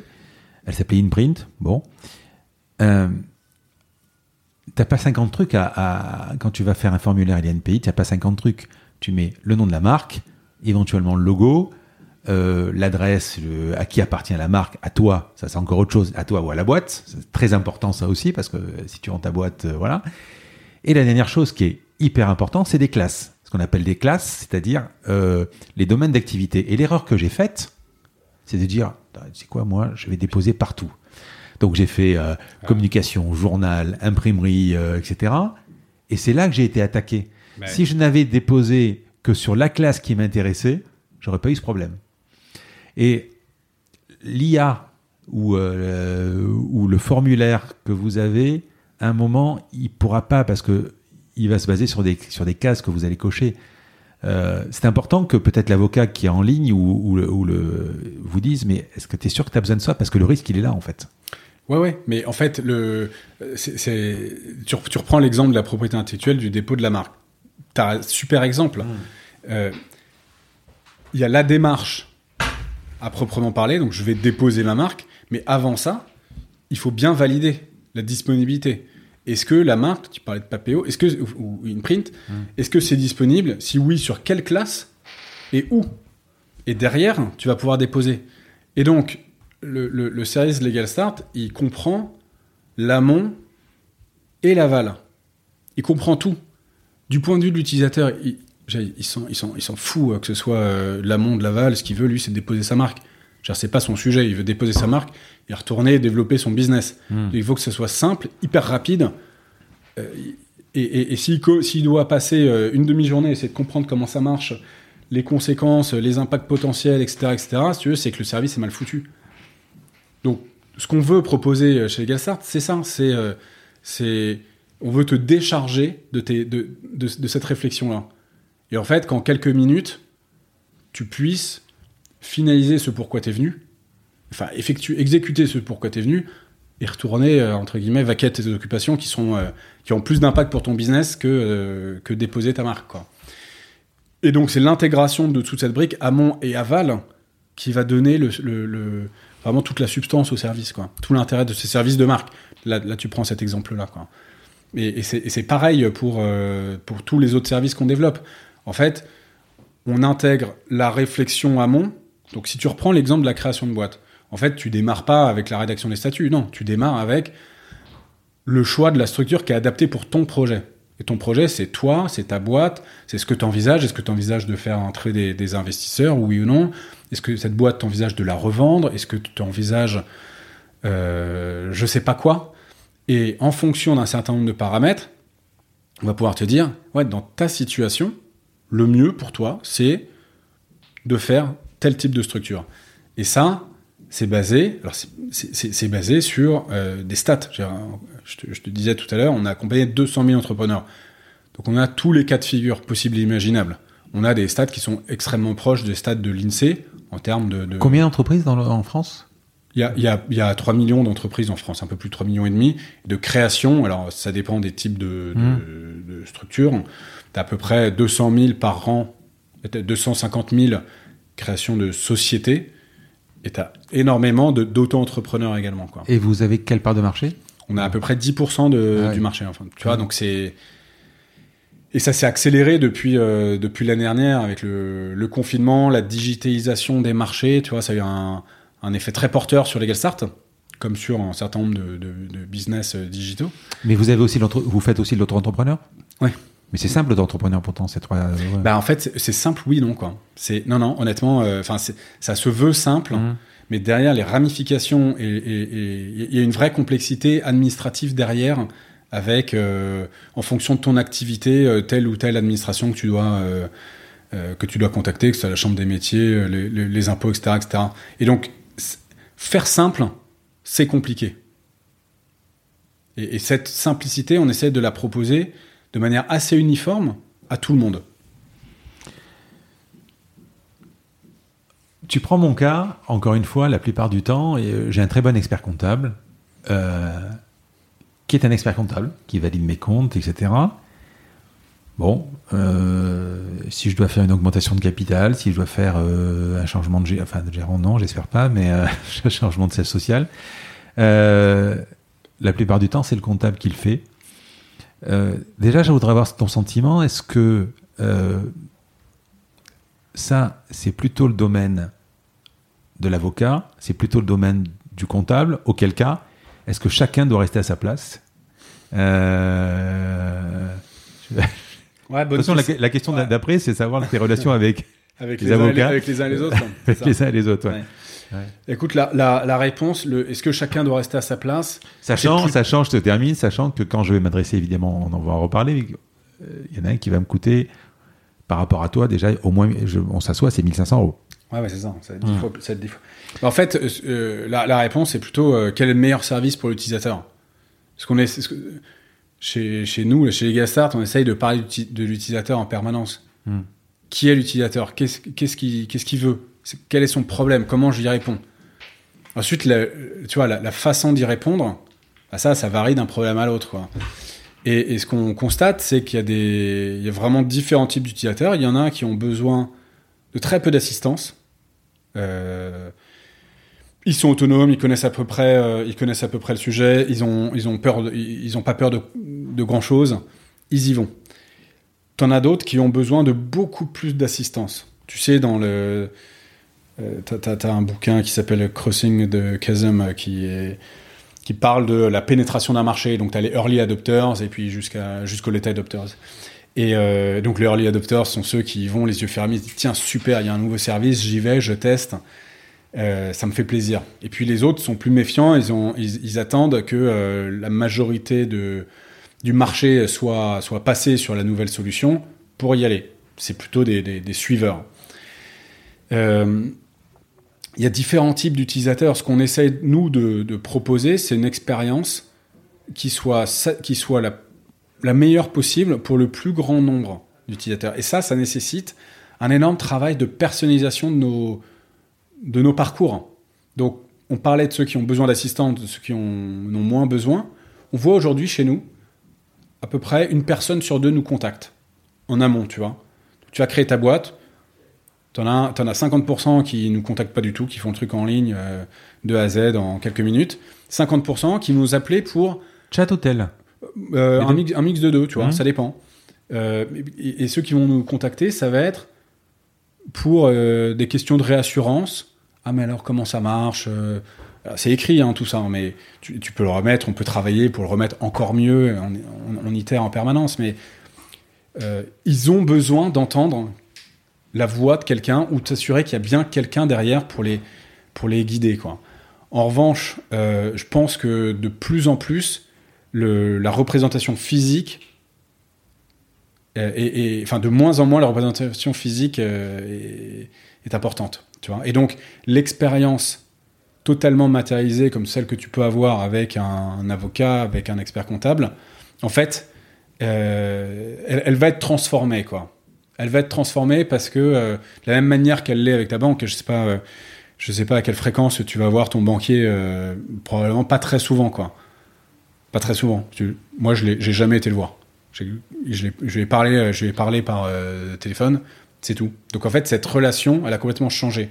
Donc maintenant, si tu me proposes un service qui est digitalisé et qui est satisfaisant et qui répond à l'ensemble de mes problématiques, c'est adapté, tu vois. Tu connais Jonathan Lefebvre? Non. Il a écrit un bouquin qui s'appelle L'obsession du service client. Ouais. Et euh, il a travaillé chez Captain Train et maintenant chez euh, Memo Bank.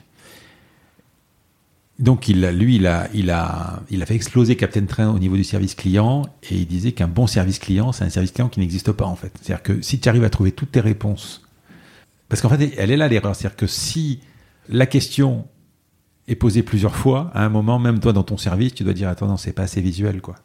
Ouais, ouais, t'as raison, t'as raison. Et alors c'est, euh, t'as à la fois raison et tort. Excuse-moi.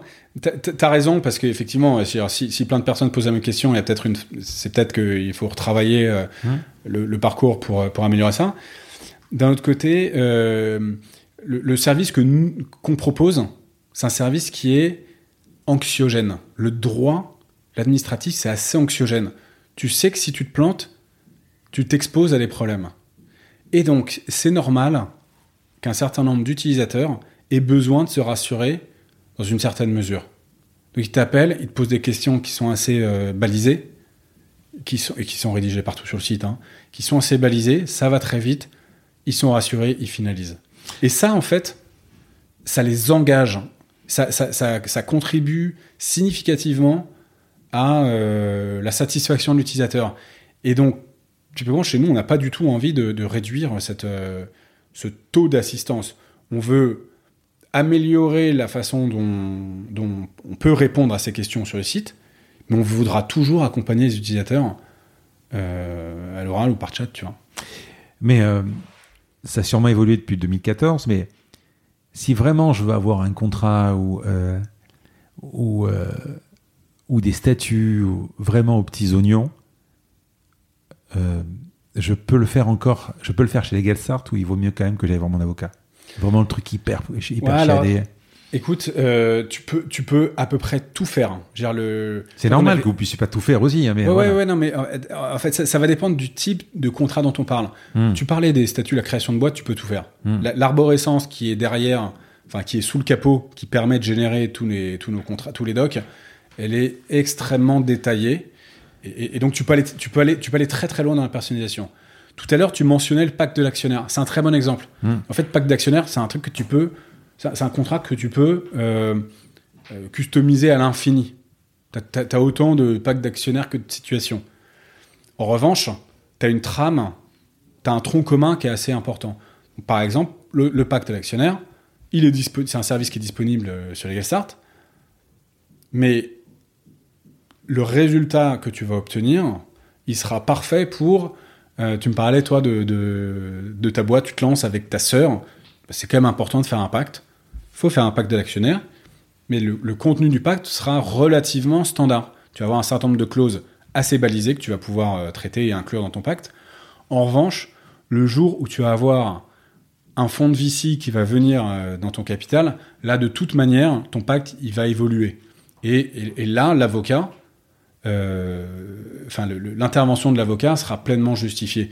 C'est un peu, ce qu'on- c'est un peu du, du semi-mesure, si tu veux. Tu m'as pas répondu si euh, chacun doit rester à sa place, mais bon. Non, en fait, je pense, euh, euh, ce qu'on, ce qu'on essaye de, de mettre, de, promouvoir, tu vois, c'est un peu la, on appelle la segmentation de la prestation juridique, se dire que la bonne tâche doit être allouée, la bonne mission doit être allouée au bon acteur. Pour ce qui est relativement simple et standard, en fait, tu pourras pas faire mieux que LegalStart. Hmm. Enfin, ou, ou qu'une solution du, du type LegalStart. En revanche, ce qui est extrêmement complexe et personnalisé, est un moment où le. Et donc, tu es en train de dire que tu, vous ratissez 90% des demandes, et puis. des- euh, on, rati- on- on ratisse 90% des demandes qui sont simples et Ouais, standards, voilà, tu ouais, vois. Mais, un avo- mais, mais sur le site, on a, on a une plateforme avec euh, 200 ou 300 avocats qui sont référencés, qui sont triés par, par euh, spécialité et vers lesquels on redirige tous les, tous les utilisateurs qui ont des demandes trop spécifiques. Tu sais, nous, on n'a pas le droit de faire de conseils juridiques personnalisés. Ça, c'est le cadre réglementaire. Hmm. Donc, si tu me dis, euh, voilà, j'ai un problème euh, contentieux avec euh, pas, mon voisin, etc., etc., qu'est-ce que je dois faire? Moi, j'ai pas le droit de te donner un conseil. Ce que je peux te dire, je peux te donner de l'information juridique qui va te permettre de choisir, euh, enfin, de te faire la bonne idée, de faire une idée et de, de- de choisir la réponse. Mais si tu as besoin d'un conseil ou même de la représentation d'un avocat, bah, il faut que tu un, professionnel. Là, la, question, c'est plus de savoir si tu as besoin de faire appel à un avocat, mais de quel avocat, à quel avocat tu vas faire appel plutôt. Et donc là, ça va être le routage vers le bon professionnel. Justement, tu me parlais de, de l'ordre et, et- et des relations qui ont été un peu tendues. Qu'est-ce qui s'est passé, si tu peux en parler euh, Ils vous voient comment, en fait? Ouais, maintenant, mais- je pense que de Ah, maintenant, l'eau- ça y est, hein, ouais, fait, ouais, quoi. ouais, je pense que de l'eau a coulé sous les ponts, mais au début, forcément, ils nous voyaient d'un œil un peu méfiant. On a, on a, euh, on avait vraiment soigné notre communication depuis le début, je pense, pour euh, pour éviter ça. Euh, Enfin, pour réduire, en tous les cas, les, les- les frictions potentielles qu'on peut avoir avec euh, avec la profession. Je pense qu'on a été assez efficace dans cette démarche. Euh, néanmoins, il y a beaucoup d'avocats Tu vois, il y a 60 000 avocats en France, donc ça fait beaucoup de monde. Les avocats sont quand même de nature assez euh, propices à, bah, à aller chercher, euh, tu vois, aller réclamer quelque chose. Donc, Ouais, euh, donc, euh, enfin, c'est c'est leur job.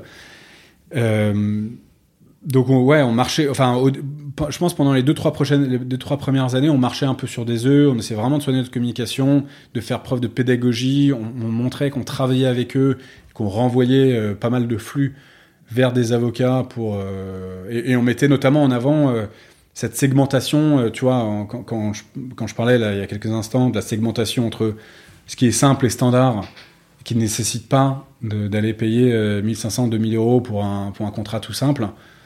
Et à l'inverse, ce qui est vraiment complexe et, euh, et ce qui nécessite un degré de personnalisation avancé, et pour le coup, qui, qui- qui- qui justifie pleinement de faire appel à un expert, euh, ça, en fait, ce discours, il est compliqué à contredire. Quoi. Euh, donc maintenant, on est en 2021. Le- je pense que le- le- la- les- tu vois, les, murs sont secs. Euh, et tout le monde, à peu près, a accepté le fait que certaines tâches sont vouées à être automatisées. Et d'ailleurs, un certain nombre de cabinets d'avocats euh, ont commencé à intégrer la techno dans leur, euh, dans leur process. Tu vois. On a lancé, nous, euh, d'ailleurs, une solution qui s'appelle Legal Start Pro euh, l'année dernière, à destination des professionnels. Ouais, parce qu'ils s'en pas comme ça, ouais. Mais oui, en fait, eux, ce qui, pour que eux puissent continuer à, à- à- à facturer la prestation intellectuelle, donc le conseil, mais que sur la partie exécution des démarches, en fait, qui, qui nécessite, enfin, qui n'a pas, euh, qui n'a pas vocation à être facturé au même tarif horaire, si tu veux, euh, ça puisse être optimisé. Et ça, et ça commence à, à très bien prendre. Tu m'avais expliqué quelques fonctionnalités. euh, on disait que c'est une sorte de service juridique déporté, en fait. Ah, c'est ça, on peut parler de, de- de- d'assistant juridique de l'entrepreneur également. Ouais. Qu'est-ce qu'on rapidement, qu'est-ce que qu'est-ce qu'on peut faire? Beaucoup de choses, Mm. évidemment. Euh, non, la, la mission de Legal Start, c'est, accompagner l'entrepreneur au Mm. quotidien, Mm. de A à Z. Donc, c'est depuis la création de sa boîte, euh, tout au long de la vie de sa boîte, et même euh, potentiellement jusqu'à la. Si jamais il doit fermer sa boîte, ça, ça peut aller jusque-là. Alors, donc on a bien compris. J'imagine, hein, je vais le faire. Création, modification de statut, siège social, euh, euh, Approbation des comptes, organisation des, des assemblées générales annuelles, les contrats de travail, la partie, on, on en parlait tout à l'heure, la partie propriété intellectuelle, donc avec le dépôt de marques, de logos. Ça, c'est des briques que vous avez rajoutées au fur et à mesure. C'est des briques qu'on a rajoutées au fur et à mesure, les conditions générales, enfin le, on a tout un, tout un volet sur le droit commercial. Et on a, euh, on, a- on a euh, et puis à chaque fois sur tous ces services, on a pas mal d'outils autour de ces services pour euh, accompagner, pour guider, pour aider l'utilisateur à choisir la, la bonne démarche au bon moment, etc. Euh, on a également toute une, toute une euh, gamme de services d'accompagnement. Euh, donc là, c'est sous forme d'abonnement. Mmh. On en a un qui s'appelle la- la- l'assistance Legal Start. C'est, si tu veux résumer, c'est une sorte de hotline juridique. Tu, poses toutes les questions que tu veux, Illimité? Illimité. Mmh. C'est illimité, ça coûte 29 euros par mois. Ah ouais? Bah, donc c'est. Enfin, Dans tous les domaines? Dans tous les domaines, donc fiscal, social, propriété intellectuelle, etc., etc. Euh, tu prends rendez-vous sur le site, tu peux, as, une question, tu prends rendez-vous sur le site, et généralement c'est pour le lendemain, ou enfin tu, tu choisis ton créneau, quoi. Tu choisis ton créneau et tu as un expert euh, dans la discipline en question qui te répond. Voilà, et au- autant que tu le souhaites, tu as également dans, dans ce cadre-là, euh, tu as une bibliothèque avec plein de contrats disponibles, euh, divers et variés qui peuvent, qui peuvent être utiles au quotidien. Donc ça, c'est l'assistance Legal Start, c'est illimité, 29 euros par mois. Tu as un autre abonnement... euh, J'ai autre- par exemple un salarié, euh, moi j'ai eu le cas, un salarié commercial, euh, j'avais envie d'envisager avec lui une clause de non-concurrence Ouais. qui est assez compliquée, de, enfin qui est de plus en plus compliquée. Euh, finalement, je l'ai pas fait parce que le jeu en valait pas la chandelle avec les compensations financières. C'est ça. Ça, vous répondez. euh, Ouais. Ouais, d'accord. exactement. Donc tu vas euh, problématique euh, d'ordre social. Tu poses ta question et tu vois, on, est, on arrive à router la question vers le bon expert qui va te rappeler le lendemain. Et en si face, c'est qui? Qui? Et alors, tu as, des, t'as- t'as des, des juristes spécialisés dans la discipline. Mhm. Et si jamais ta question est encore trop, enfin, et, encore plus complexe que le niveau de réponse auquel on peut, que, que l'on peut traiter. Niveau 2. Niveau 2, avocat. Tu vois, donc c'est chaque fois. C'est 29 euros. Ouais, c'est dans les 29 euros. Non, mmh. l'avocat, non, l'avocat, si jamais tu dois faire appel à un avocat et que ta problématique elle est ah hyper complexe, dans ce cas-là, il faut voir en direct avec l'avocat. Mais euh, statistiquement, c'est moins de 5% des cas. 95% des cas, on y répond avec le système que je viens de mentionner. Donc ça, c'est l'assistance Legal Start. Tu dois avoir euh, à peu près deux, entrepreneurs sur trois qui, souscrivent quand ils font une démarche chez nous. Ensuite, tu as un autre service qu'on a développé qui s'appelle le service euh, obligation juridique. En fait, on a, on a, on a rassemblé dans, dans, un seul package un certain nombre de services qui te permettent d'exercer ton activité en toute conformité. Donc, tu vois, tu te lances, on va t'accompagner sur euh, la compréhension déjà de tes choix fiscaux et sociaux. Tu parlais tout à l'heure des choix IR, TVA, etc. Hop, on a, on a toute une brique, euh, on a toute une brique initiale pour t'accompagner là-dessus. Ensuite, tu vois, tu vas avoir la tenue, tu as des registres obligatoires que tu dois tenir, donc tu vas avoir ça. Tu vas voir également la tenue régulière de tes assemblées générales. Donc une fois par an, tu vas tenir ton AG, tu vas devoir approuver tes comptes et les déposer au greffe etc., etc. Et donc, dans, dans, ce package, on a rassemblé tous ces services. ça, c'est, ça coûte 279 euros par an. Sans les, sans les frais de dépôt sans, euh, non, ouais, sans, les, sans les frais de dépôt euh, qui doivent être d'une cinquantaine d'euros. Et donc ça, si tu veux, par rapport à chaque fois, par rapport, enfin, je vais pas faire la, comparaison par rapport à un service euh, traditionnel, mais t'économises significativement, quoi. C'est, c'est des centaines, voire des milliers d'euros chaque fois. On a un troisième, qui s'appelle, un troisième service qui s'appelle Compta Start. Donc là, le, nom euh, dit, dit, à peu près tout. C'est un service de suite gestion et de comptabilité. Donc c'est une app qui permet de, qui permet de, de, suivre, enfin de gérer ta boîte au quotidien.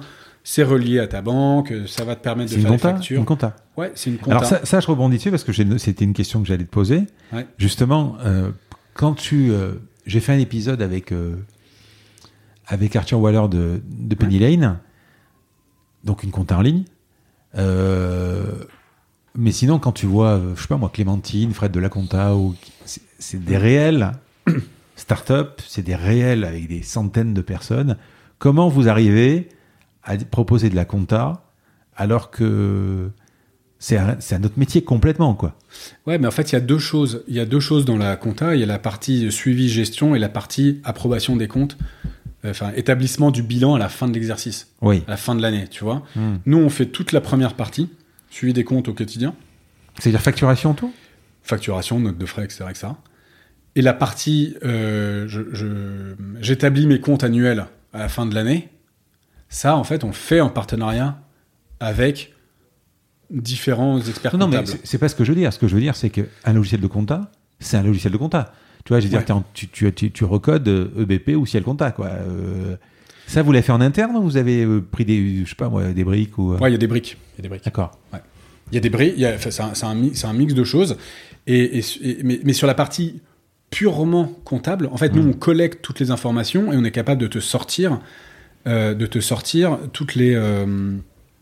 enfin, le, la gestion de ta boîte au quotidien. Donc, où est-ce que tu en es en termes de trésor euh, relier ta facturation avec tes encaissements, euh, faire des notes de frais, etc., etc. Une fois que toute ta donnée est bien, par, est bien euh, classée, tu vas pouvoir l'intégrer chez ton partenaire expert comptable qui, lui, va sortir le bilan à la fin de l'exercice, tu vois. Donc là, tu as, deux choses qui sont un petit peu différentes quand même. Et donc cette partie-là, en revanche, comme elle aura été bien traitée initialement, elle sera, elle sera, enfin, elle sera faite à un tarif très économique. Et on a des partenariats pour que ça soit fait euh, pour pas grand-chose. Quoi. Et qu'est-ce que je peux pas faire avec Legal Start Qu'est-ce que tu ne peux pas faire avec Legal Start euh, Mais en fait, aujourd'hui, tu peux pas, tu peux pas euh, dépôt de brevet, par exemple. En fait, tout ce qui est vraiment très sur mesure, tu peux le faire indirectement. En fait, tu le fais, tu fais indirectement via Legal Start. Tu vas identifier le bon partenaire qui va te permettre de le faire. Tu vois, donc typiquement sur le, on fait pas, on fait pas la banque la banque, on a des partenariats avec, euh, notamment avec euh, Conto, avec BNP, euh, sur le. On fait pas l'assurance, tu vois, on va pas faire la mutuelle, on fait pas. donc dans, dans, notre écosystème de services administratives pour l'entreprise, pas mal de choses qu'on fait nous-mêmes en interne, et pas mal de choses également qu'on fait faire par un écosystème de super partenaires. Et donc là, on a fait très attention à sélectionner les meilleurs partenaires sur les différentes euh, thématiques, tu vois. Euh, de sorte que l'entrepreneur soit vraiment dans un écosystème auquel il a, super confiance et peut, euh, dans lequel il peut trouver une réponse à l'ensemble de ses problématiques. Je pense que tu m'as pas, je t'ai pas posé la question, mais je l'avais posée avant. Finalement, monter une boîte chez vous, ça coûte combien? Euh, alors, Et ça coûterait combien chez l'expert comptable, grosso modo? Est-ce que tu vas connaître les prix? Euh, Oui, alors bah, ouais, ça dépend, mais, mais euh, donc chez nous, on a trois formules qui correspondent à différents, différents niveaux d'accompagnement. La première qui est gratuite, donc en fait tu vas te débrouiller tout seul. on, te, on te propose un. enfin, on te rédige tes statuts et on te rédige ton dossier complet, et puis après tu vas faire ta, ta démarche. La seconde qui coûte 129 euros. Donc là, tu as, un degré d'accompagnement euh, tu as déjà un bon degré d'accompagnement. Et la troisième euh, qui coûte 249 euros. Et donc là, donc c'est un peu euh, all inclusive. Tu as un super accompagnement, tu as un traitement plus rapide de ta démarche, tu es prioritaire. Et en plus, tu bénéficies de 30 jours de l'assistance Legal Start, dont je viens de parler avant, pour répondre à toutes les questions que tu peux avoir. Et notamment, et tu en as beaucoup, notamment au tout début. Quoi. Et plus les frais du greffe les frais de publication Plus les frais de publication. Ça combien euh, Ça va être une cinquantaine d'euros et après tu. C'est-à-dire que 240, enfin 129, euh, c'est-à-dire 180 ou, ou 300 euh, euros maximum, tu as ta boîte créée. Ouais. ouais, D'accord. Et en fait, ça, c'est à comparer effectivement avec soit des avocats, soit des experts comptables qui vont. Alors, c'est en moyenne, il y a un petit peu de tout, mais ça va être plutôt. C'est, ça va être du, du, x10, quoi. Du x8. Mmh. enfin, tu trouves de tout, en fait. Tu trouves de tout, quoi. Mais, euh, mais forcément, comme c'est du traitement manuel, bah, ça ne ça peut pas être à des tarifs, euh, à des tarifs similaires. Quoi. Je voudrais qu'on parle un peu de, de, de, quelques métriques, etc. Alors, vous êtes euh, leader sur le marché? Oui. On est, euh, ouais, ouais, on est, on est clairement leader sur le marché. euh, alors c'est difficile de trouver des métriques, hein, mais clairement sur la partie. Euh, tu as dit 200 000 entreprises à peu près? Ouais, ouais, 200 000 entreprises, 200 000 entreprises accompagnées. On a à peu près sur la création de boîtes, on a à peu près, à peu près 10% du marché. Hum. Donc ça fait de nous le leader, que ce soit sur les, les, les, acteurs juridiques, enfin pardon, les acteurs en ligne, mais également les acteurs à échelle nationale. Hein, c'est un marché qui est assez éclaté. Euh, oui, en fait, on est arrivé, je pense, au, bon moment. Euh, on a surfé sur la, on a surfé euh, sur la, bonne vague, euh, et surtout, on a bien exécuté notre, notre plan. Et ça, ça, c'est la clé, quoi. Et donc, ce leadership, évidemment, évidemment, il est crucial pour nous. Ce qu'on veut, c'est, ce qu'on veut, c'est, c'est, accroître sur ce leadership. Donc, on disait, on, on parlait de 10% du marché en France sur la création.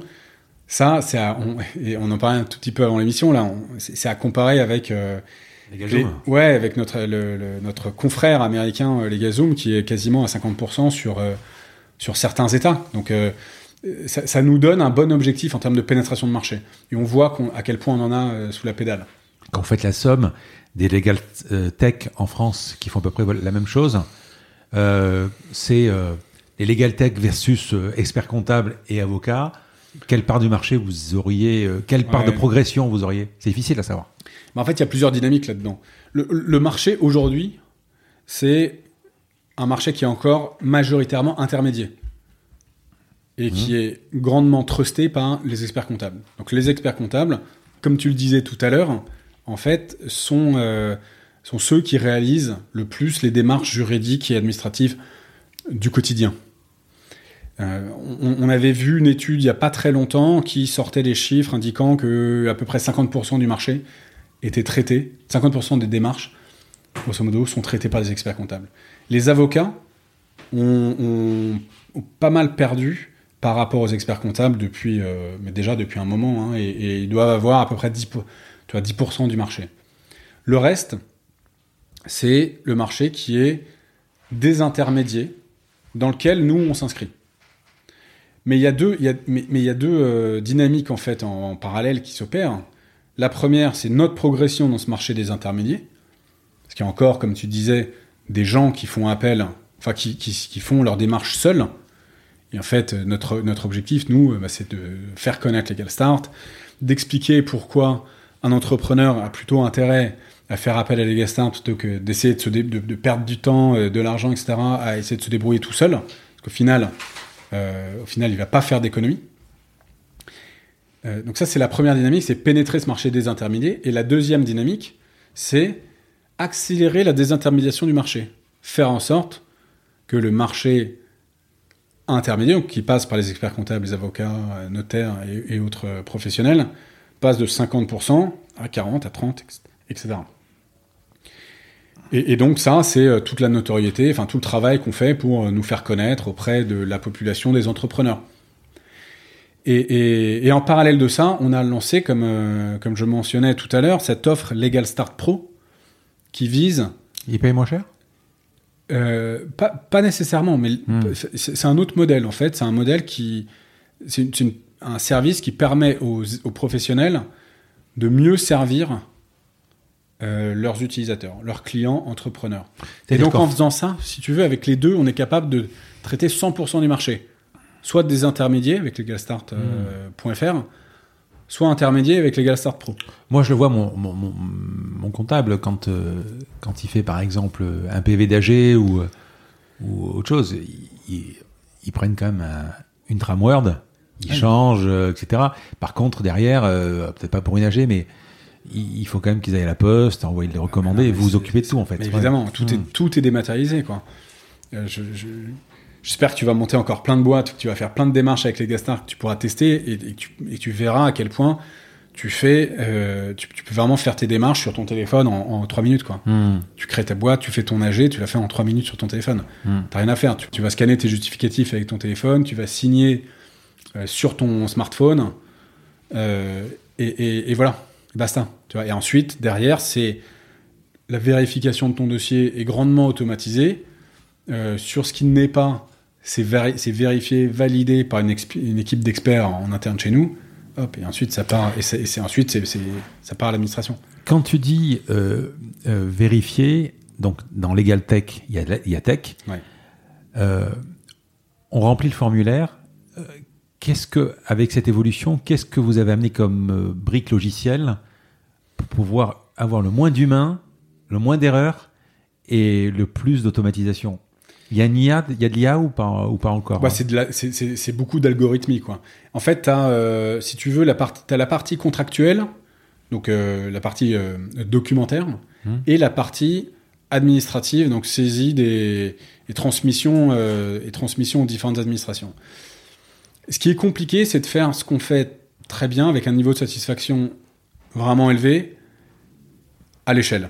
Donc avec de, de, le faire pour 200 000 entrepreneurs. Si tu le fais pour 5, pour 10, ça va, tu peux le faire à la main, peut-être, si tu passes du temps, si tu sais faire. Faire ça pour 200 000 personnes, c'est évidemment super compliqué. Et, qui dit le faire pour 200 000 personnes dit s'adapter aux, situations de chacun. Donc en fait, sur la partie documentaire, c'est énormément d'arborescence. C'est des, euh, il y a énormément de cas de figure possibles. Je crois qu'on avait calculé, ça, ça, se chiffre en millions, hein, le cas de figure possible entre tous les choix que tu peux que tu peux euh, que tu peux avoir que tu peux faire pour la rédaction de tes statuts ou pour les, les, choix administratifs, fiscaux, sociaux, etc. Euh, c'est des arborescences très complexes. Donc ça, tu as, as la première partie. Ensuite, la, partie vérification des données. Donc, euh, tu, reprends les démarches, l'utilisateur, il va sur le site, il répond à un petit questionnaire super simple. Ensuite, il paye. Derrière, il finalise son dossier en complétant, euh, tu vois, c'est la partie d'onboarding, hein, donc il va, euh, euh, il va signer ses documents, il va télécharger des justificatifs, il appuie sur un bouton, pour lui c'est fini, enfin il valide, c'est fini.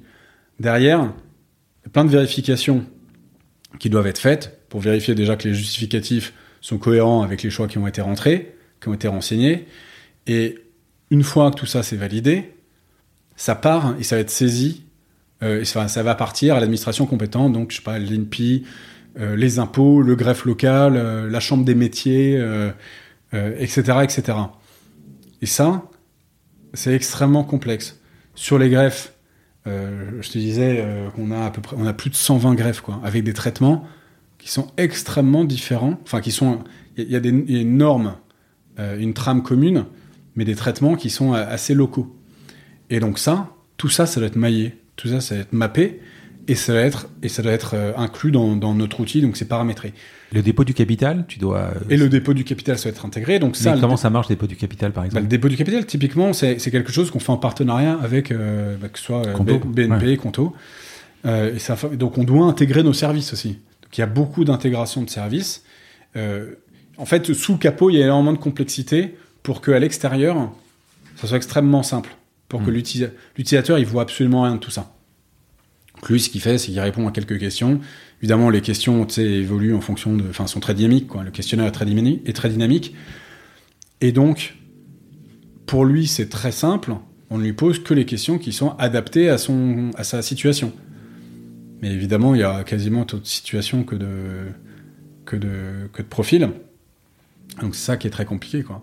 Et arriver à faire ça avec un taux d'erreur quasi nul, bah, c'est euh, extrêmement difficile. Sans compter que l'administration a, tendance à changer euh, à la marge peut-être, mais à changer régulièrement ou à mettre à jour ces systèmes. Donc ça, ça veut dire que tous nos robots doivent être euh, mis à jour régulièrement. Combien vous êtes? On est euh, à peu près 120, et là-dessus, il y a euh, une trentaine de personnes euh, à, la, à la tech, tu vois, entre le produit et la tech. Et le reste, c'est toute une équipe euh, développement, marketing, avec euh, à peu près une dizaine de personnes. Je suis sûr que mon compte va être faux, mais le reste, tu vois, tu as à peu près 60 personnes euh, aux opérations. Tout ça, c'est en interne. Après, on travaille également avec des, des services externes. Et le reste, c'est différents services de administratifs, support, euh, etc. Rentable? Rentable depuis, euh, depuis le début. Ça a toujours été Day one. notre euh, day one rentable. Ça a toujours été notre notre trajectoire, notre stratégie de développer, de, de, de suivre une trajectoire de croissance rentable. Et Ouais, j'ai même lu croissance à deux chiffres euh, chaque année, quasiment. ouais. Ah bah oui, oui, que- Ouais, lar- ouais. largement. Ouais. Chiffre d'affaires, tu communiques? Communique pas, mais c'est euh, Hmm. non, on communique pas, mais c'est la croissance. euh, c'est une grosse croissance à deux chiffres. Mhm. C'était à trois chiffres pendant très longtemps. Euh, et puis évidemment, plus tu, plus tu grossis, plus, plus c'est compliqué de faire trois chiffres. Mais là, on a encore un gros deux chiffres. Quoi. Donc 2019, vous faites une levée de fonds de 18 millions. C'est-à-dire 5 ans après, grosso modo, là. Pourquoi? Ça, c'était vraiment, c'était même pas, c'était même pas de, c'était même pas une levée euh, pour la boîte, c'était une levée pour euh, les actionnaires. Donc il y avait, euh, pour faire tourner, il y avait des actionnaires qui voulaient sortir. Et, et voilà. Donc en fait, on a continué à, et, et surtout, on n'a pas fait ça avec un fonds de VC, on a fait ça avec Isaïe euh, Capital Développement, enfin Mhm. LBO. Mhm. Donc il y a un fonds de, de, de, de- de LBO et de CapDev euh, qui implique de continuer dans cette stratégie de croissance rentable. Donc nous, ce qu'on a toujours privilégié, c'est euh, euh, on n'a jamais voulu avoir, tu vois, le, le- le pistolet sur la tempe et se dire que le jour où il y avait, je sais pas quoi, comme, euh, enfin, un événement externe, on n'avait pas de problème. Et aujourd'hui, on a la liberté de ne pas avoir de problème. Donc on est rentable. Et euh, tu vois, typiquement, pendant euh, l'année dernière, pendant le Covid, le 16 mars, bah, on était euh, beaucoup, beaucoup plus serein que beaucoup de boîtes, je pense. Hmm. Il se trouve que l'effet pour nous était très positif. Ça, on pouvait pas le savoir. Mais on était plus serein que, que, que d'autres, quoi. Parce que dit sur mon site, on a, on a explosé Bah oui. euh, en termes de. Non, non. On, a- on s'est écroulé 95% de chiffre d'affaires en moins du 17 mars au, au 31 mars. 95% du chiffre d'affaires. Ah ouais. Par contre, on a eu euh, 200% de visiteurs en plus. Ouais. Mais parce que les gens se baladent, en fait. Et un taux de transfo qui était nul. Ouais, c'est ça. Ils se baladaient, en fait. Ils avaient été- Ouais. Et j'imagine qu'à un moment, les types se disent bon, ce serait peut-être le moment de créer une entreprise. euh, Bah, c'est ça, en fait. euh, Ou même revoir ses services juridiques. Euh, Se dire à un moment, j'ai le temps, là j'ai le temps, je peux revoir mes conditions de vente, je peux revoir euh, des choses, quoi. Ouais, ouais. Donc nous, en avril dernier, euh, donc pendant le premier confinement, on avait vu effectivement une petite baisse. On n'a pas forcément du trafic, tu vois, exactement comme ce que tu dis. Trafic était là, mais il était moins, euh, il était moins intentionniste. quoi. Mhm. Les gens étaient moins prêts à, à appuyer sur le bouton. Et donc en fait, on a un petit peu adapté notre notre stratégie. On a proposé beaucoup d'accompagnement. On a organisé plein de webinaires, on a sorti plein de guides pour, euh, pour aider euh, nos clients existants ou, euh, ou les visiteurs du site à se renseigner sur euh, ce qui se passait. Il y avait des mesures, tu, enfin, tu te souviens, hein, il y avait des mesures, euh, des nouvelles mesures qui Ah sortaient tous les jours. C'était incompréhensible. Et donc on faisait un peu office de traducteur. Et ça, ça, ça, ça, ça a rencontré un, un franc succès. C'est quelque chose qu'on a pérennisé, tu vois. Vous êtes qu'en France? Oui, on n'est qu'en France, euh, volontairement. En même temps, c'est compliqué de, de notre pays. Ouais, alors c'est sûr qu'il y a des vraies barrières à l'entrée, à rentrer sur un autre, une autre géographie. Il y, a, il y a un cadre réglementaire chaque fois qui est un peu différent. Il faut répliquer un peu le- les process, mais c'est faisable. En revanche, on disait tout à l'heure, 10% de part de marché sur la France, 50% à nos amis euh, aux États-Unis. Donc en fait, euh, la, la- la croissance, elle est là, quoi. Mais Il faut qu'on aille- il faut qu'on aille, péné- il faut qu'on continue à pénétrer le marché. tes confrères, c'est la même chose à peu près? Euh, Je sais pas moi, Les- Captain Contrat ou Doctrine, c'est la même chose? Ils sont que en France, tu veux dire? Ouais. Ouais. Ouais, ok. Donc s'il y a vraiment cette. En fait, vous avez, euh, il y a quand même une grosse partie juri- juridique, quoi. C'est-à-dire qu'il faut Il y a euh, une partie, il y a une partie métier qui est forte. C'est pas un plus les tu- API, plus. euh, Ouais, ouais. C'est pas un, c'est pas un métier que tu peux exporter facilement. En revanche, on a développé toute la techno qui te permet de faire, de répliquer ça beaucoup, beaucoup plus facilement à l'étranger. Si, tu, si on devait se relancer euh, demain en Allemagne ou je sais pas où, ça serait, ça serait beaucoup plus simple que, ce qu'on a fait euh, quand on s'est lancé, évidemment. En revanche, ouais, ça, demande, euh, bah, ça demande quand même pas mal d'adaptation sur le produit avant de le lancer, quoi. C'est sûr. Allez, on arrive sur les questions qui vont perso, mais juste un peu avant, j'ai deux questions. Quand tu vois le chemin parcouru, à quel moment tu t'es dit que ça allait cartonner? 2014, avec Pierre, vous êtes dans le bureau, vous commencez, vous recrutez le CTO, etc. Bon, ok, tu as tes 10 copains, euh, aujourd'hui clients qui deviennent presque des copains. À quel moment tu t'es dit on a un carton dans les mains? Euh, bonne. Écoute, euh, c'est probablement une histoire de perso. Moi, j'ai plutôt tendance à être prudent là-dessus. Et en fait, et, ça s'est matérialisé d'ailleurs dans tous les business plans que je faisais chaque année. On les a toujours dépassés. Plutôt que l'inverse, tu vois. Donc, il y en a plein qui vont euh, faire des plans sur la comète et en fait faire euh, 30% de, de ce qu'ils pensaient faire. Nous, c'était plutôt l'inverse. On faisait plutôt, euh, tu vois, 120, 150%. Et d'ailleurs, je sais pas dans quelle mesure c'est autoréalisateur, ça. hein. Ce serait intéressant. Mais je pense, je pense que ça a pris quand même 2-3 ans avant de. Euh, au, début, on avait quand même, tu vois, les relations qui étaient un petit peu euh, compliquées avec, le, avec les ordres. On savait pas si jamais ça allait, bien fonctionner. On savait, en revanche, on savait dès le début que les utilisateurs allaient être friands de la solution. Et ça, ça, ça c'est. Mais même dès le début, même avec la solution qu'on a lancée en 2014, qui était, on va dire, pour être sympa, partiellement aboutie, quand on a vu que ça a pris tout de suite, malgré tous les points de friction euh, qu'il pouvait y avoir, si ouais, on sait qu'on peut l'améliorer largement, on va l'améliorer, ça va prendre un petit peu de temps, mais on va l'améliorer, et donc ça va plaire. Et, et- ouais, je pense que euh, peut-être que c'est à partir du moment où, où j'ai croisé des gens qui m'ont dit ah ouais tiens euh, j'ai utilisé les Gastart euh, sans que je les connaisse tu vois c'était même pas des, des contacts euh, C'est agréable contact ça. je sais agréable quand. euh, enfin, moi, ça m'est C'est- arrivé, mais ça est agréable. Bah oui, c'est c'est- c'est très flatteur. C'est Mm. évi- évidemment très flatteur. Et là, tu dis, ouais, des gens qui viennent te voir en te disant, ouais, c'était super, merci, euh, super service, euh, très bonne expérience, je réutiliserai, puis je vais en parler à droite à gauche. Là, tu dis que tu tiens quelque chose, quoi. Hmm. L'acquisition, vous la faites aujourd'hui encore c'est, euh, Vous avez fait de la pub, je sais pas moi, radio, télé euh, Ouais, ouais, on a, voilà. on a métro, radio, télé, euh, tout fait. On fait tout ça en interne. On a une équipe euh, marketing euh, qui est top. euh, Et on, ouais, on fait un peu tout. ouais. Et avec du recul, ça a été plus difficile ou plus, euh, plus compliqué que prévu? Bah, en fait, un peu des deux, je pense. Euh, ce qui est assez, ce qui est relativement rare, je pense, dans les parcours euh, de, de développement de startup, c'est d'avoir suivi exactement la trajectoire que tu pensais suivre. Et la réalité, c'est qu'on a suivi exactement la trajectoire qu'on pensait suivre.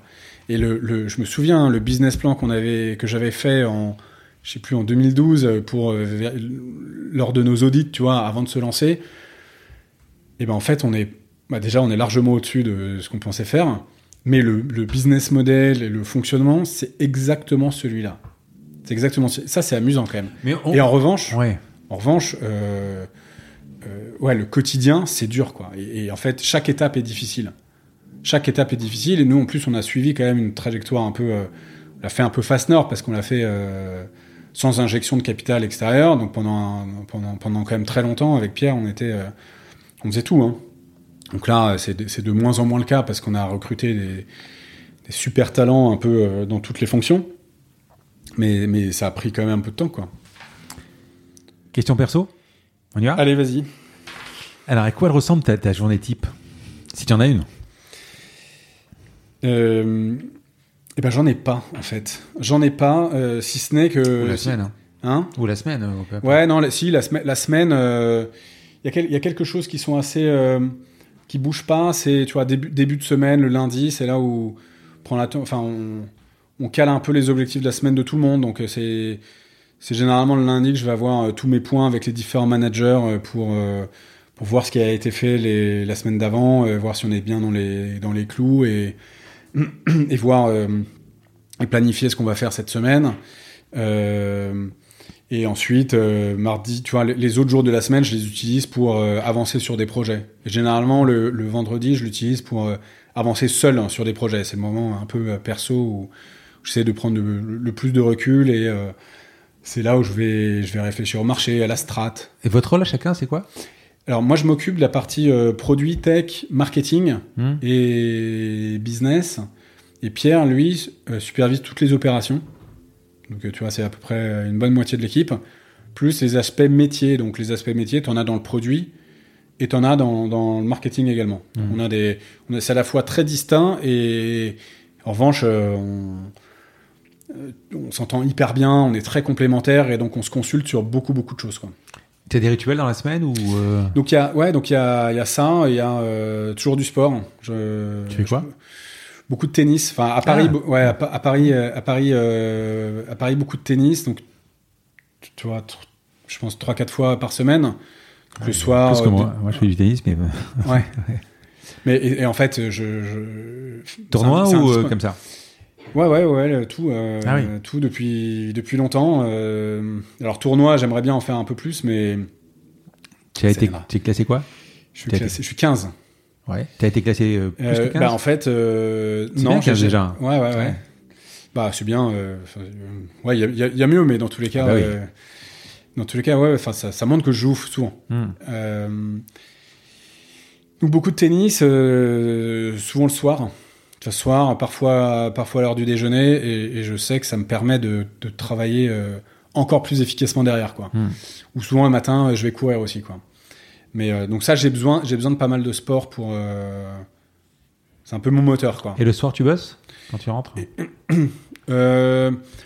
De tu moins en ouais je rentre je rentre tard ouais Bah, ouais je, en fait je rentre tard quoi Je je rentre t'appelle tard? souvent 21h tu vois quand même Ouais.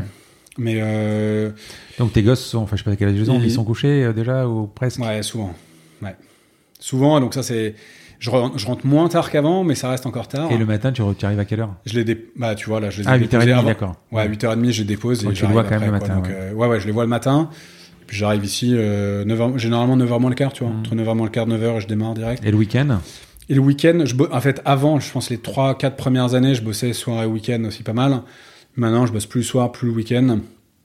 Et tu vois, je fais plus de sport qu'avant, quoi. Donc, euh, le, le fait d'avoir réussi à constituer une équipe de, de, de, de talents autour, ça, quand même, euh, ça m'a quand même euh, bien soulagé dans un, certain nombre de domaines, quoi. Donc là, c'est beaucoup plus, beaucoup plus agréable. Dans ton parcours, qu'est-ce qui t'a surpris? Je pense que ce qui m'a surpris, c'est euh, c'est d'avoir tenu aussi longtemps avant de monter une boîte, en fait.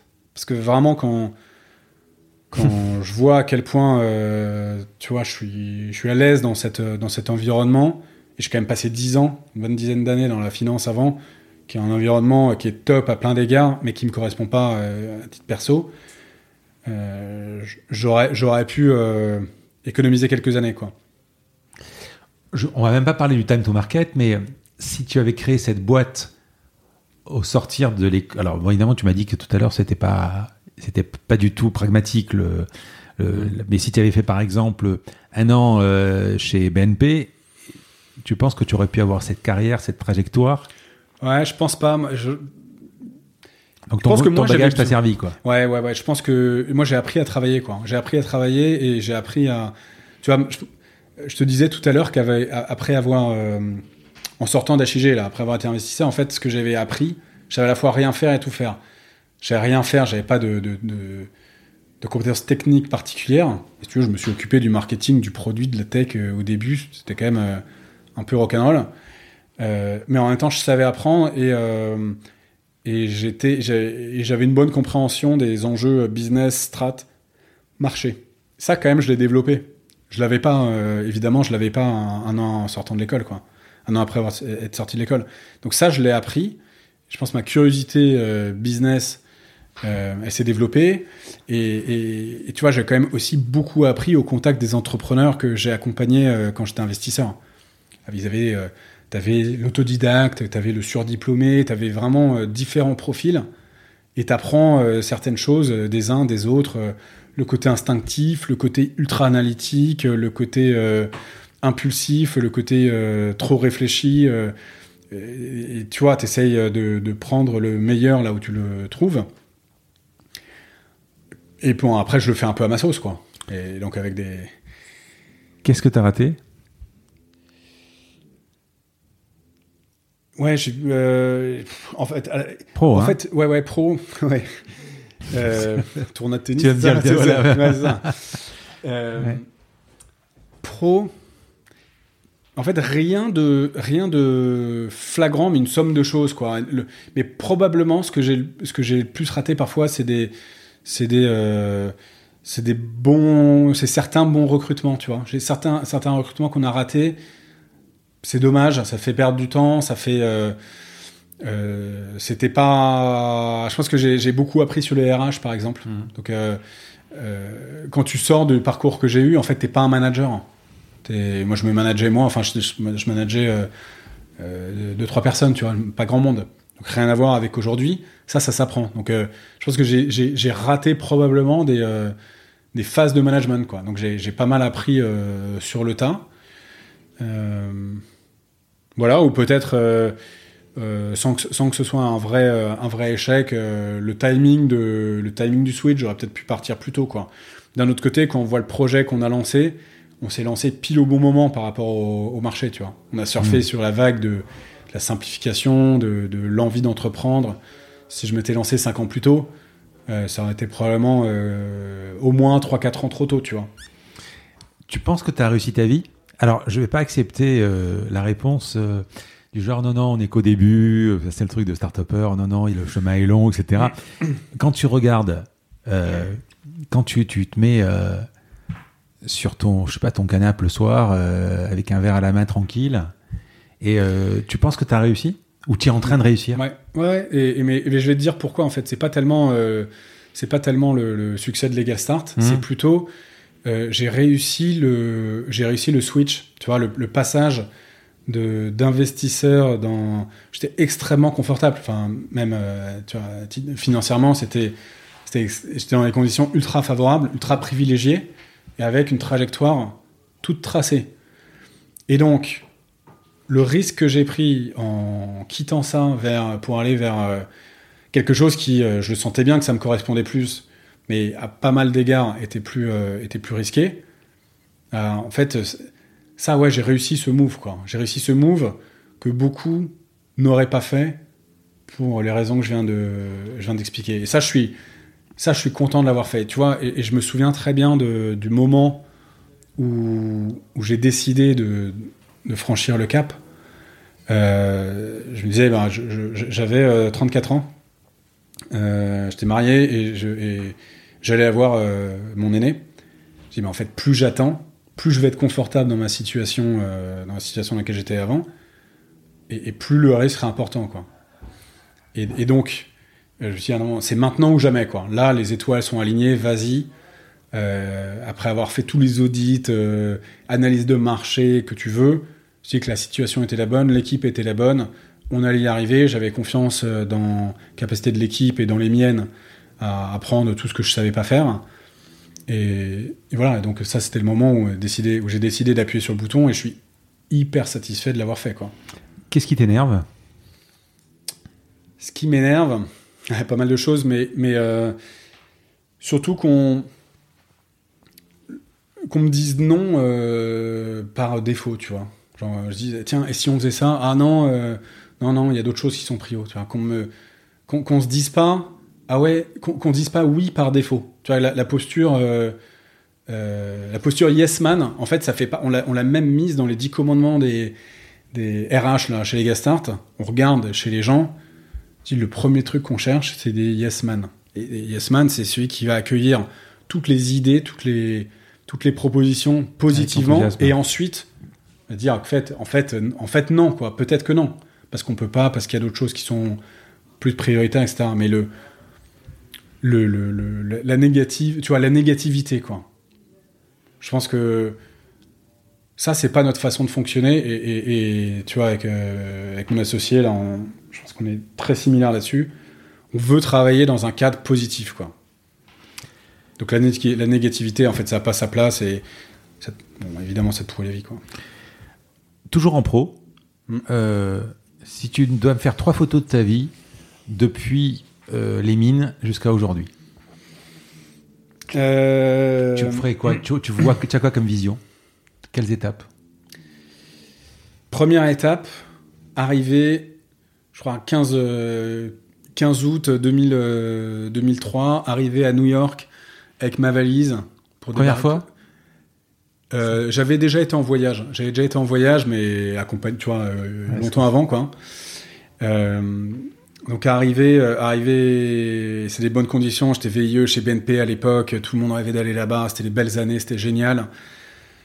Et il m'avait, il m'avait pris un, un super appart hôtel euh, plein Manhattan, à côté de l'Empire State. euh, euh, top et je sors de mon taxi je sors de mon taxi je regarde là hop, Ouais. j'ai l'Empire State j'ai un super je pose ma j'ai un super un super hôtel appart là je, je pose je pose ma valise et je me dis ça y est j'y suis maintenant c'est un nouveau chapitre tu vois Mm. donc là excitation maximale peut-être première photo deuxième photo dans un autre style euh, arrivé chez Goldman le premier jour Euh, donc là c'est euh, allant dans des bureaux qui sont un peu moins sexy, euh, où je suis à, je pense, entre 20 et 30 mètres de la première fenêtre. Mais c'est Goldman. Mais c'est- Goldman, donc Hmm. hyper sexy sur le panier, sur le papier, sur le papier, pardon. Euh, et là, il est 20h et le, mon voisin qui dit, qui me dit, euh, qu'est-ce que, qu'est-ce que tu, qu'est-ce que tu prends pour le dîner, toi? Sous-entendu à la cantine pour continuer à bosser derrière. Et donc là, je, prise de réalité, quoi. Enfin, prise de, prise de conscience de- de- d'un nouvel écosystème, euh, un nouvel environnement dans lequel j'allais euh, évoluer. Je me dis, ah ouais, ok, c'est pas la même chose. Euh, donc là, c'est un peu le, le coup de massue. Troisième photo, troisième photo, peut-être. Attends, je réfléchis. Troisième photo, je vais trouver, je vais te trouver quelque chose. euh, je pense. Tu parlais légal start. Ouais, ouais. non, mais c'est ça. les problèmes- Non, mais troisième photo, euh, clairement chez les Start, le pitch de recrutement de notre CTO avec Pierre. Donc là, c'était un. Faut l'embarquer. Ouais, faut non, mais faut l'embarquer. En fait, c'est un, c'est un meet-up entrepreneur euh, cherche CTO. Donc, tu avais des entrepreneurs et tu avais des développeurs face à face. Les entrepreneurs pitchaient leur projet et euh, donc tu avais CTO et puis ensuite tu avais un peu de Speed dating. tu avais un peu des speed dating. Et donc là, je, on pitch avec Pierre euh, notre projet devant une- en, en passant derrière un, un- des, des projets euh, plus ou moins bizarres euh, et devant une foule de développeurs qui étaient, euh, qui étaient là. Il y avait beaucoup de freelances qui cherchaient à recruter des, des clients. Nous, on connaissait strictement rien à l'écosystème. Et puis, on rencontre Alexandre, qui sortait d'une expérience entrepreneuriale et qui, pour le coup, euh, était, euh, tu vois, combiné à la fois la compétence tech et entrepreneur. Entrepreneurial. Et donc, en fait, là, on a réussi à se parler, quoi. Mais les, les, speed dates qu'on a pu avoir juste avant, c'était euh, c'était un peu n'importe quoi. Et donc là, on se dit, ok, on tient, on tient la bonne personne et on a dû le, on a dû le, le draguer euh, plusieurs fois avant qu'il accepte de rejoindre un avocat et un investisseur qui avait jamais monté de boîte, qui avait appris sur le papier euh, pas les compétences euh, requises pour à la fois manager, enfin monter des boîtes, quoi. Euh, et donc cette- ces, ces rencontres-là, c'était ça, c'était marrant, quoi. Ça, c'était marrant et ça, ça reste assez gravé quand même. C'est la naissance du projet, quoi. Ouais. Quelle boîte connue t'aurais aimé créer? Eh ben, honnêtement, euh, aucune. Il y a aucune boîte connue. Il y a peut-être, s'il y a peut-être, euh, peut-être, euh, peut-être Nike. Quoi. J'ai lu, j'ai lu récemment le, le bouquin de, de, de Phil Knight sur son histoire. Ça, c'était Mm. vraiment une histoire de, de, sportifs et d'entrepreneurs passionnés. Euh, mais si tu veux, j'ai pas le. Donc, donc, donc ouais, son bouquin et son histoire sont, sont extraordinaires et le, le succès est exceptionnel.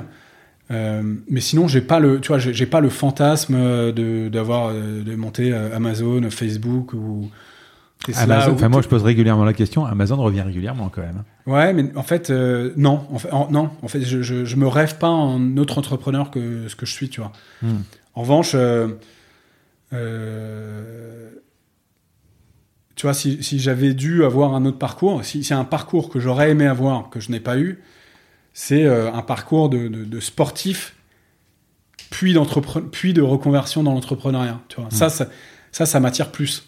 Donc typiquement, un, tu vois, un, un, un un Arnold Palmer dans le, dans, dans le golf, tu vois, dans le tennis ou dans le golf. Il y en a d'autres, quoi. Mais ça, c'est des parcours qui me font plus euh, rêver que euh, qu'un Jeff Bezos, qui, qui est exceptionnel, hein. Mais en termes de, de- d'aspiration, moi, c'est plus ça, quoi. À quel personnage connu tu aurais aimé ressembler, entrepreneur ou pas hein? Ben justement, je pense que je te répondrais ça, tu Encore vois. une fois. Ouais, ça, c'est vraiment, euh, c'est, c'est quelqu'un qui a réussi à avoir du, du succès dans, dans différents domaines. C'est pas simple parce que ça nécessite quand même dans des, des, des capacités euh, extraordinaires au sens, euh, au sens littéral du terme, dans différents domaines très différents, quoi. Et donc, euh, sport, je pense que je suis un sportif refoulé, quoi. Donc, euh, ou, ou pas assez talentueux, ce que tu veux, mais donc j'aurais, j'aurais adoré, moi, j'aurais adoré avoir une carrière de sportif euh, dans un domaine, et puis ensuite, euh, à la fin de ma carrière, me reconvertir en entrepreneur et bénéficier de la notoriété euh, que j'aurais pu développer auparavant pour, pour développer quelque chose d'autre, tu vois. Quel est le bouquin sur ta table de chevet? Ou celui que tu conseilles? Ouais, alors ben justement, celui, j'aime, pour le coup, j'aime bien lire des bouquins de- d'entrepreneurs. Ça, ça m'amuse. Et donc, les deux derniers que j'ai lus, euh, c'était celui de, de, de, de Phil Knight, là, le, le fondateur de Nike, et euh, et le, le dernier, c'est, c'est euh, l'histoire de Uber là. euh, de, Mike Isaac là, tu sais le journaliste, la, la saga d'Uber en fait, qui s'appelle Super Gonflé. Le titre en français c'est Super Gonflé, qui qui retrace un peu l'histoire l'histoire d'Uber, mais de un peu de l'extérieur, qui est très bien écrit. Comme il s'appelait le patron enfin, il- Le controversé, il a eu des problèmes de. ouais. Travis Kalanick. Oui, Travis. c'est pour- oui, c'est pour ça. C'est justement et c'est beaucoup son parcours à lui qui est extrêmement controversé. Et je trouve qu'il il prend un angle. euh, Mais Isaac, c'est celui qui a écrit la, la- la bio de Steve Jobs aussi? C'est le même? Euh, Est-ce que c'est lui? pas Isaac aussi? Je sais plus. Ouais, peut-être. Si, peut-être. Ouais, c'est ce possible, hein. Que j'avais lu il y a longtemps, effectivement. Steve Jobs, c'est bien, le aussi le bouquin. Ouais, ouais, super bien, super Mm. bien. Les deux derniers, c'est ça. euh, deux derniers, c'est ça. Et pour le coup, j'aime bien lire. Ouais, j'aime bien lire des bouquins d'entrepreneurs, quoi. Autant, euh, je, je, je me rêve pas un autre entrepreneur que ce que je suis, euh, mais, mais lire des bouquins et des aventures d'entrepreneurs, euh, c'est assez amusant, quoi. Film ou série? Ou les deux? Plus pas série. Plus série, ça me prend trop de temps. Euh, C'est bizarre parce que moi, c'est l'inverse en fait. Ouais. Non, Parce ça que moi, ça, me permet de voir une série le soir de, de, de Non, mais 20 en fait, ou une 40 minutes. Je te dis ça et je suis en train de finir la, la saison 3 de, de, de Formula One, tu sais, Ah, le- la, série de Netflix. J'adore, ouais. Donc film en fait très peu. En fait télé, enfin télé, télé, film tout ça très peu, mais dernière série c'est ça et pour le coup j'adore. Mais c'est rare. Tu vois le, le- Saison 3, je commence avec la, la, la, la voiture rose. D'ailleurs, je viens de la commencer, là, je sais plus comment elle s'appelle. euh, Ouais, tu vois. Racing. euh, Ouais, ouais. Racing Point. Racing Point, c'est ça. Racing Point. Ouais. Franchement, c'est. euh, Ah, elle est top. Bah, saison 3 est top. Mais je crois Ça, qu'il y a Romain Grosjean dedans en plus. Il y a l'accident, Ouais. je crois, il me semble. Ouais, il y a l'accident. ouais. Ah, je, celui que je viens de voir hier justement. Ah ben voilà, mais moi j'ai. euh, ouais, ouais. Qui pourrait être le prochain invité de mon podcast que tu pourrais me présenter et pourquoi Tech ou pas tech, hein, peu importe. Ouais, ouais, Euh, j'ai j'ai un, bon copain, euh, Bertrand Altmaier, qui était avec moi chez, euh, chez Goldman et qui a monté à la fois des restos et qui a monté euh, Marcel Cab, tu sais, donc un concurrent de, Ouais. de Uber, hmm. qui a vendu à Renault et depuis et maintenant il est il est euh, il est DG de City Scoot. Ah oui. Ouais. Il est très complet, euh, très sympa. Euh, je pense que ça ferait un bon invité. Je pense que ça un bon, euh, une bonne discussion, un, un bon épisode. euh, et notamment, tu vois, cette, un parcours, enfin, il y a, un parcours, parcours assez intéressant avec. Il était faire un tour du monde. Il a, il a monté plusieurs restos. Enfin, il a, diffé- il a différentes aventures qui sont, qui sont. Comment il s'appelle? Bertrand Altmaier. D'accord. Je te présenterai. Avec plaisir. Voilà. Je te pose la dernière question du podcast. Est-ce que tu sais pourquoi il s'appelle la combinaison? Eh ben, je l'ai. Ouais, c'est une combinaison de facteurs qui permet de. Tu l'écoutes, tu dois savoir. Ouais, ouais, ouais, ouais. Oui, parce que forcément, ta vie, notre vie, c'est une combinaison. Donc, j'ai envie de savoir qu'est-ce qui a fait que tu es devenu euh, Timothée? Quelle est la combinaison? Donc, je cherche à comprendre la combinaison d'éléments qui Mm. t'a amené là où tu es arrivé. Quelle est ta combinaison euh? Je pense qu'il y a une partie de chance quand même déjà, euh, de timing. Ça, c'est d'alignement. Euh, Tu as chance, faut être au bon endroit, au bon moment. Et, et je vais même le mettre. Je vais combiner, sans jeu de mots. Ça, la chance et le timing, c'est à la fois au bon endroit, au bon moment, avec les bonnes personnes. Euh, Opportunité. Ouais, oppor- opportunité. Euh, ensuite, c'est le drive, quoi. La niaque. Ça, je pense que beaucoup, beaucoup d'entrepreneurs l'ont, et si tu l'as pas, faut avoir encore plus de chance ou avoir un autre alignement de planète. Ça, ça, ça c'est, je pense, un ingrédient indispensable à la, réussite. Et quand même, probablement, le, le- l'historique, tu vois, le, le parcours que j'ai eu auparavant, même, euh, même si je te disais dans, dans, dans une de mes réponses, euh, je suis peut-être resté euh, quelques années de trop dans mon, dans mon monde d'avant. Au final, ça, ça fait euh, celui que je suis aujourd'hui, et avec toutes les méthodes de travail, avec euh, cette vision, cette, euh, on va dire, la maturité business que j'ai aujourd'hui, je l'aurais pas eu si j'avais pas fait ça. Donc il y a quand même cet historique qui, m'a permis d'être là où je suis aujourd'hui, quoi. Et ouais, je pense que c'est la combinaison de ces trois choses fait que je suis là et que je suis là pour un moment encore, quoi. Bah ouais. Pour 99 ans, comme une société que. C'est ça, peut-être. Ouais. C'était cool. Cool, merci beaucoup. hein. Très Euh, sympa. écoute, j'ai- cru comprendre que c'était quasiment ton premier podcast. Ouais. Bah le premier. ça même, t'en as pas fait d'autres T'as pas été sollicité ou euh Si, mais en fait. euh, J'ai de la chance. euh, ouais, ouais, en fait. euh, j'ai, en fait, j'ai, toujours, euh, j'ai plutôt toujours décliné faute de temps et de faute de temps quoi, faute de temps et et euh, et il y a quand même Juliette qui m'a beaucoup. euh, Bah, c'est ce que j'allais dire. euh, poussé, c'est hein. ce que j'allais dire parce que Ouais. j'ai eu quand même Juliette régulièrement au téléphone, on- qu'on Ouais. remercie. Et euh, elle m'a dit, Non, moi, je pousse Timothée à faire des podcasts. Ouais, ouais, effectivement, c'est vrai. Donc euh, tout le crédit, Alors, une bonne partie du et crédit avant de te connaître, je me suis dit, c'est pas possible, il doit être timide. Alors, je suis allé voir les, les- quand même des interviews de toi sur BFM quoi. Je me suis dit, Attends, il a, il a pas de problème, ce gars. Pourquoi il veut pas? Voilà. Non, non, non, euh, franchement. En plus, euh, on est rentré en, en contact il y a au moins six mois, je pense. Euh, Ouais, il y a- il y, a un moment, alors Ouais, on, a ouais. eu, on a eu une actualité, enfin on était hyper chargé et tout. euh, donc dans tous les cas, merci beaucoup, très sympa. Je me suis régalé aussi. Ouais, cool. Bon, à bientôt. Merci, salut, à bientôt. Je vous remercie d'avoir écouté cet épisode.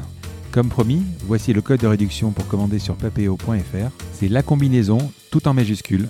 Je vous offre 10% de remise sur votre première commande. Parlez de ce podcast à vos amis ou à vos collègues de bureau. Partagez-le le plus possible. Abonnez-vous en cliquant sur le petit bouton s'abonner dans votre application mobile ou sur euh, votre ordinateur. Ainsi, vous serez averti dès qu'un nouvel épisode est en ligne. Je sillonne la France pour vous proposer de nouveaux invités. C'est vraiment beaucoup beaucoup de travail. Ce n'est pas mon métier, vous l'avez peut-être compris. C'est une passion que je pratique en dehors de mon job. Si vous avez apprécié cet épisode, dites-le moi avec des étoiles, 5 de préférence sur Apple Podcast, anciennement iTunes, et d'y ajouter un gentil commentaire, ça me fera plaisir. Ça me permettra également de remonter dans les classements. Et puis si vous n'êtes pas Apple, c'est pas grave, parlez-en autour de vous, partagez sur les réseaux sociaux, c'est prévu sur votre application de podcast préférée. Enfin, vous pouvez vous abonner sur lacombinaison.fr pour être averti dès qu'un nouvel épisode est en ligne. Je suis Frédéric Azoulay, n'hésitez pas à me faire remonter vos remarques, vos questions, mais aussi des invités que vous aimeriez entendre. Je vous dis à bientôt.